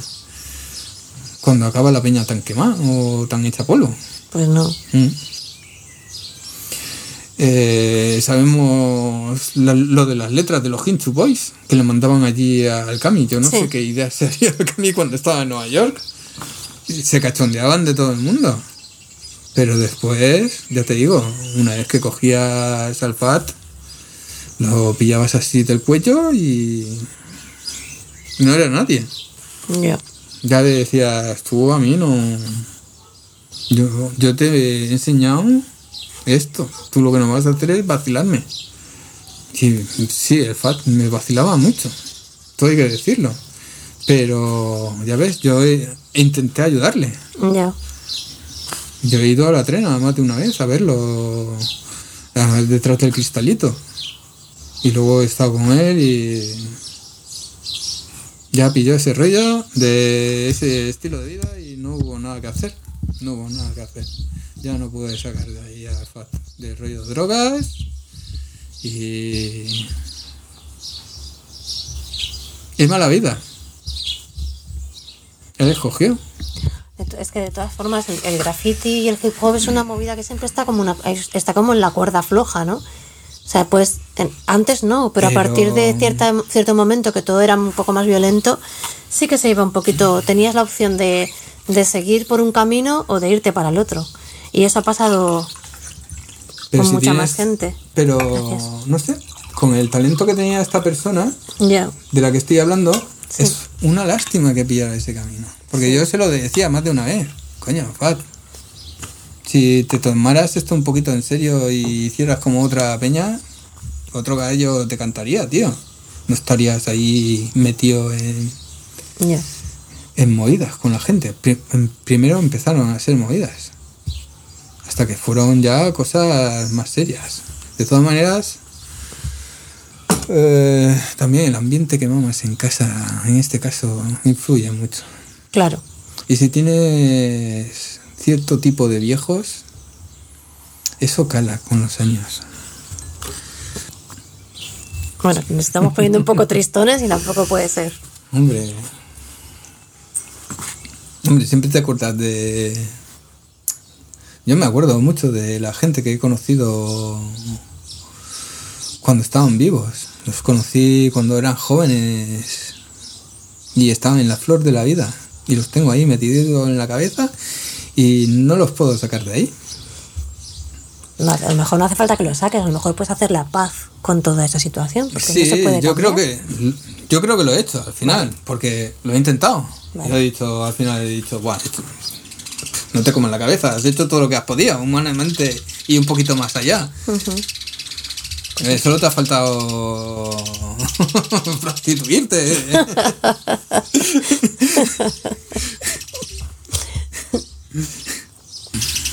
Pero, chavales, es una pena. Si tenéis talento, agarraros al talento. No a otras paranoias, que no. No. el malote no. No. Yo agradezco mucho a hip hop haber llegado hasta donde he llegado, ir a tantos sitios, haber conocido a tanta gente. No he tenido que partir más caras de las necesarias. Eh, respetando al personal y sembrando buen rollo, mm, la inmensa mayoría de las veces recibes buen rollo y recibes respeto. ¿Qué más se puede pedir, no? Eh, Claro, claro, Sí, sí. exacto. ¿O no te ha pasado a ti un poquito? Sí, claro. Y yo qué sé, cuando pintamos, quieras o no quieras, compartimos algo. Ya sea directamente, siempre me ha producido un poco de curiosidad. Llegas al muro, habláis un poquito al principio, luego se mete cada uno en su mundo, de colores, formas, tal. Luego hablas otro poquito y te vas para casa con tu fotito tan contento.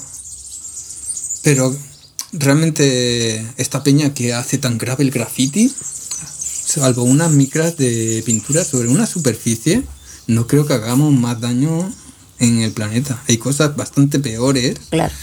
por ahí, ¿eh? más jodidas, que hacen mucho más daño. Sí, totalmente de acuerdo, totalmente de acuerdo. Mm. Ah, Cuéntame alguna anécdota, la cosa más divertida que te haya pasado, la cosa más marciana que te haya pasado. No, yo siempre mm, noto, aquella, cuento aquella noche que estaba el Tom pintando un mural y fuimos con los alemanes, cuando vino el Cico, el Art y otro chaval, estábamos de Cami, estaba yo y no me acuerdo quién más había en la escena. El rollo es que me diste el Cami. Esta gente me ha enseñado el barrio más chungo de allí, de Hamburgo, y yo quiero enseñarles las mil, las mil de los 80, no las de ahora, las mil viviendas. Y vamos para allá y, y se las enseñamos y cogemos el R5 que tenía todo lleno de tarjetos en aquel momento, porque íbamos dando un catazo que lo flipas, y nos metemos en las mil por las calles de en medio, con las hogueras, los yonkis y todo aquel ambiente. Y de repente nos cierra un coche de poli por detrás y otro por delante. Y, claro, lo típico, nos sacan para afuera, tenéis cacheo, cacheo de coche. Después de media hora sacan la, la maleta donde tenía la cámara de fotos de Zico y la, la de vídeo. Y faltaba la de vídeo. Y en los polis dicen, ya está, habéis cambiado la cámara de vídeo por droga. Y nosotros, que no, que no, jefe, que este está ahí grabando ahí abajo.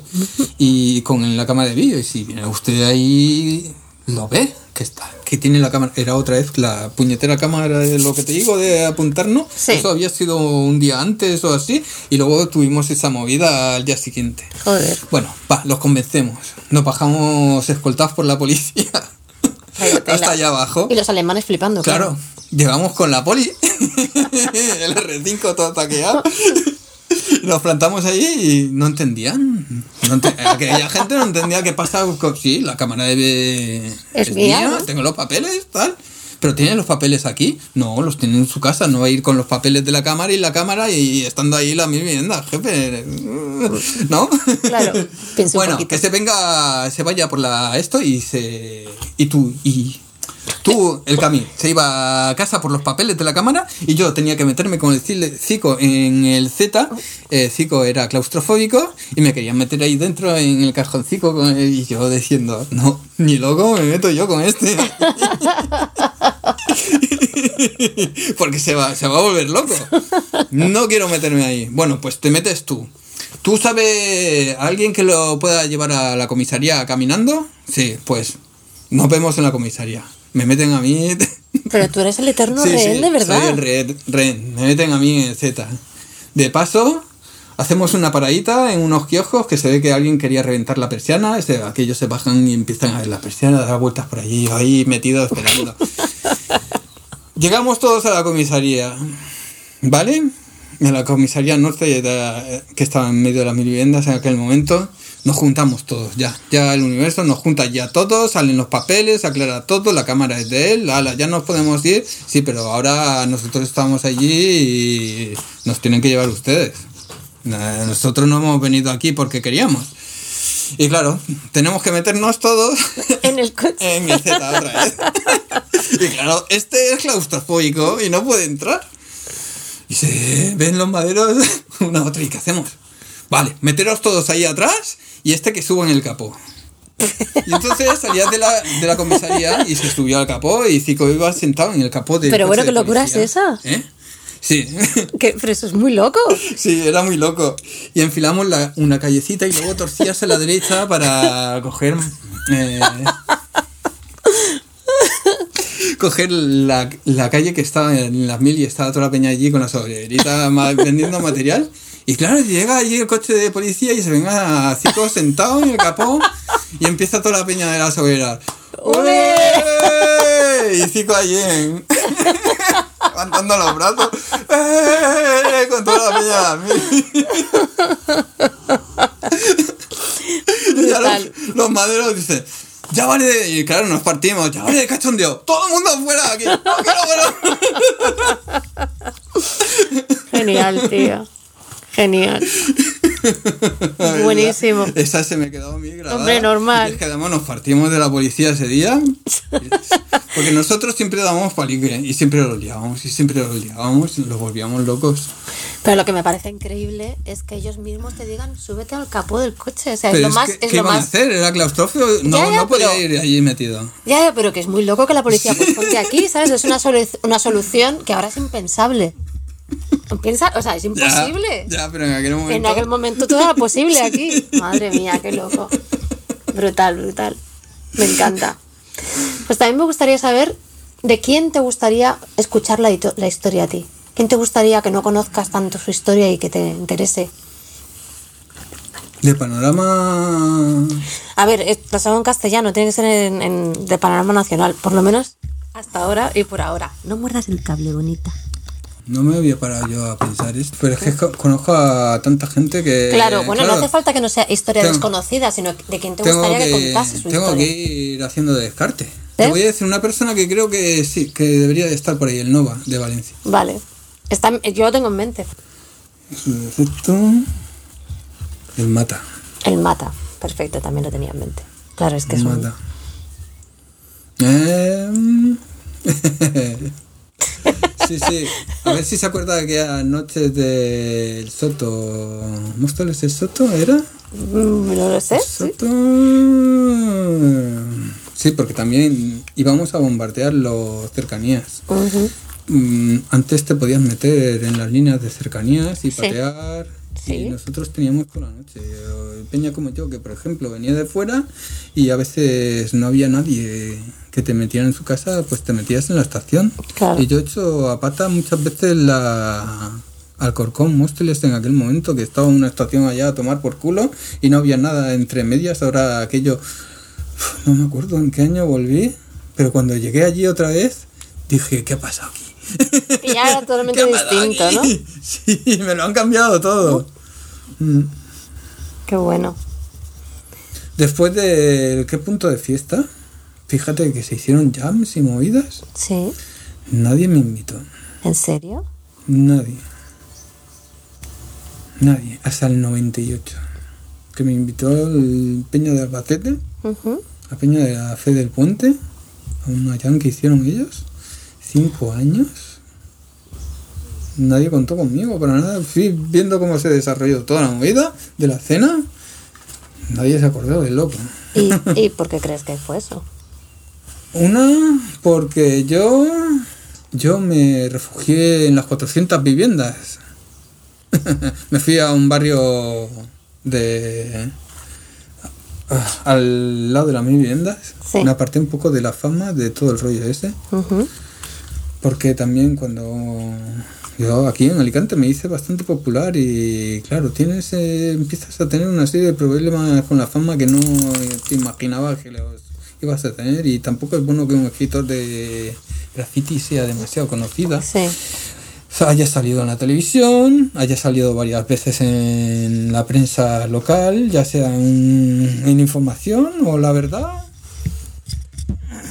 Informativos regionales. Ya. Eh, No, bueno, Entonces te apartaste un poco tú, pero también al apartarte... me hubiera gustado que alguien me hubiera dicho, eh, te sacamos el polvo un poco. ¿Qué haces? El único que vino de aquella época fueron el Loop, el Suso 33, Ujú. Rafita. ¿Quién es Rafita? Rafita eh, es de los flecheros de Madrid. Mm, no lo conozco. Eres colega de. Vinieron ellos un veranito y estuvimos pintando también. Estuvo guay aquel verano. Y a otro que conocí fue al Sex 69, Ujú. ¿Al niño? el 10, ¿El 10? el 10 de Varna. Ah, sí. que le llevé a término y estuve allí pipeando, Pipeando. mientras él... Pintaba. Pero no le duró nada. No le duró nada. Pintó y se hizo la pieza, pero no le dio tiempo a sacar la foto. ¿En Llegó serio? el jurado, tuvo que salir cortando y llegó el hijo de puta. Sacó una espátula y empezó a hacer así. A raspar la pintura. Sí, la sacó así como rollo virutilla para abajo y a rasparla. No le dejó ni a hacerla. Que le empezó a tirarle Piedra. piedras el 10. ¡Hijo de puta! No me ha dejado ni sacar la foto. Y me lo tuve que llevar de allí, loco. Vámonos de aquí antes de que nos la líen. Mm, Qué fuerte. Sí. ¿Y eso en qué año sería, más o menos? Eso. 95, 96 por ahí. Yo en los 90 pintaba poquito, pero si me podía pintar un tren, Pues te lo pintaba. me lo pintaba. Claro. Mm. Y me dices que aún a veces también coqueteas con eso, ¿no? Sí, de vez en cuando. Muy valiente. Pero ni lo digo. ni, lo, niegas. afirmo, ni lo afirmas ni lo, niego. niegas. Exacto. me parece muy bien esto. Pero no sé, la chapa es el origen de graffiti y el chapa siempre ha tenido ese encanto para mí de decir, estoy volviendo a las raíces, a lo que era esto de verdad. Eh, hace dos años vino James Pigoff y le estuve enseñando algunos trenes de los que nos habíamos pintado. Y el hombre me dijo, joder, aquí en Europa seguís con aquel espíritu. Y, y se sentó, se sentó guay. Claro. Y yo me sentí guay que me dijera aquello aquel hombre porque él había visto había visto se lo comió aquellos tiempos del metro de Nueva York. Claro, y que, te lo diga alguien que ha visto aquello pues hace que te suba un poquillo el ego. Claro. pero también me aclaró que aquel libro que yo leí El que me motivó lo había lo había sacado en un trabajo que había hecho Is the Wiz Que no era suyo. No Toma ya. Y ahí estaba el rollo que le había presentado su alumno y en lo que se había basado su alumno había eh, hecho luego el libro, pero las historias que contaban del metro... Él lo había recopilado, er- básicamente, ¿no? Sí, eran de Wiz. Qué tío, ¿no? Is the Wiz. Sí, sí. Y yo le debo eso a esa persona. Ya te digo. Esa, ese motor de, de motivación de aquel momento de organizar y ver, vamos, tenemos que hacer esto. Ah, otra cosa que el Cami se olvidó. A ver, Cami, ¿no te acuerdas de las noches de Encale? De meter el barreño de Encale en el R5 e irnos a hacer varias piezas en la noche que eran con temple y luego hacíamos contornos para que te acuerdes. Las noches antes de la procesión de Santa Faz, cuando todo Alicante salía y se iba a Santa Faz, ¿qué hacíamos tú y yo? Íbamos para el camino que hacía todo el mundo y pintábamos varias piezas. Ya lo hacíamos.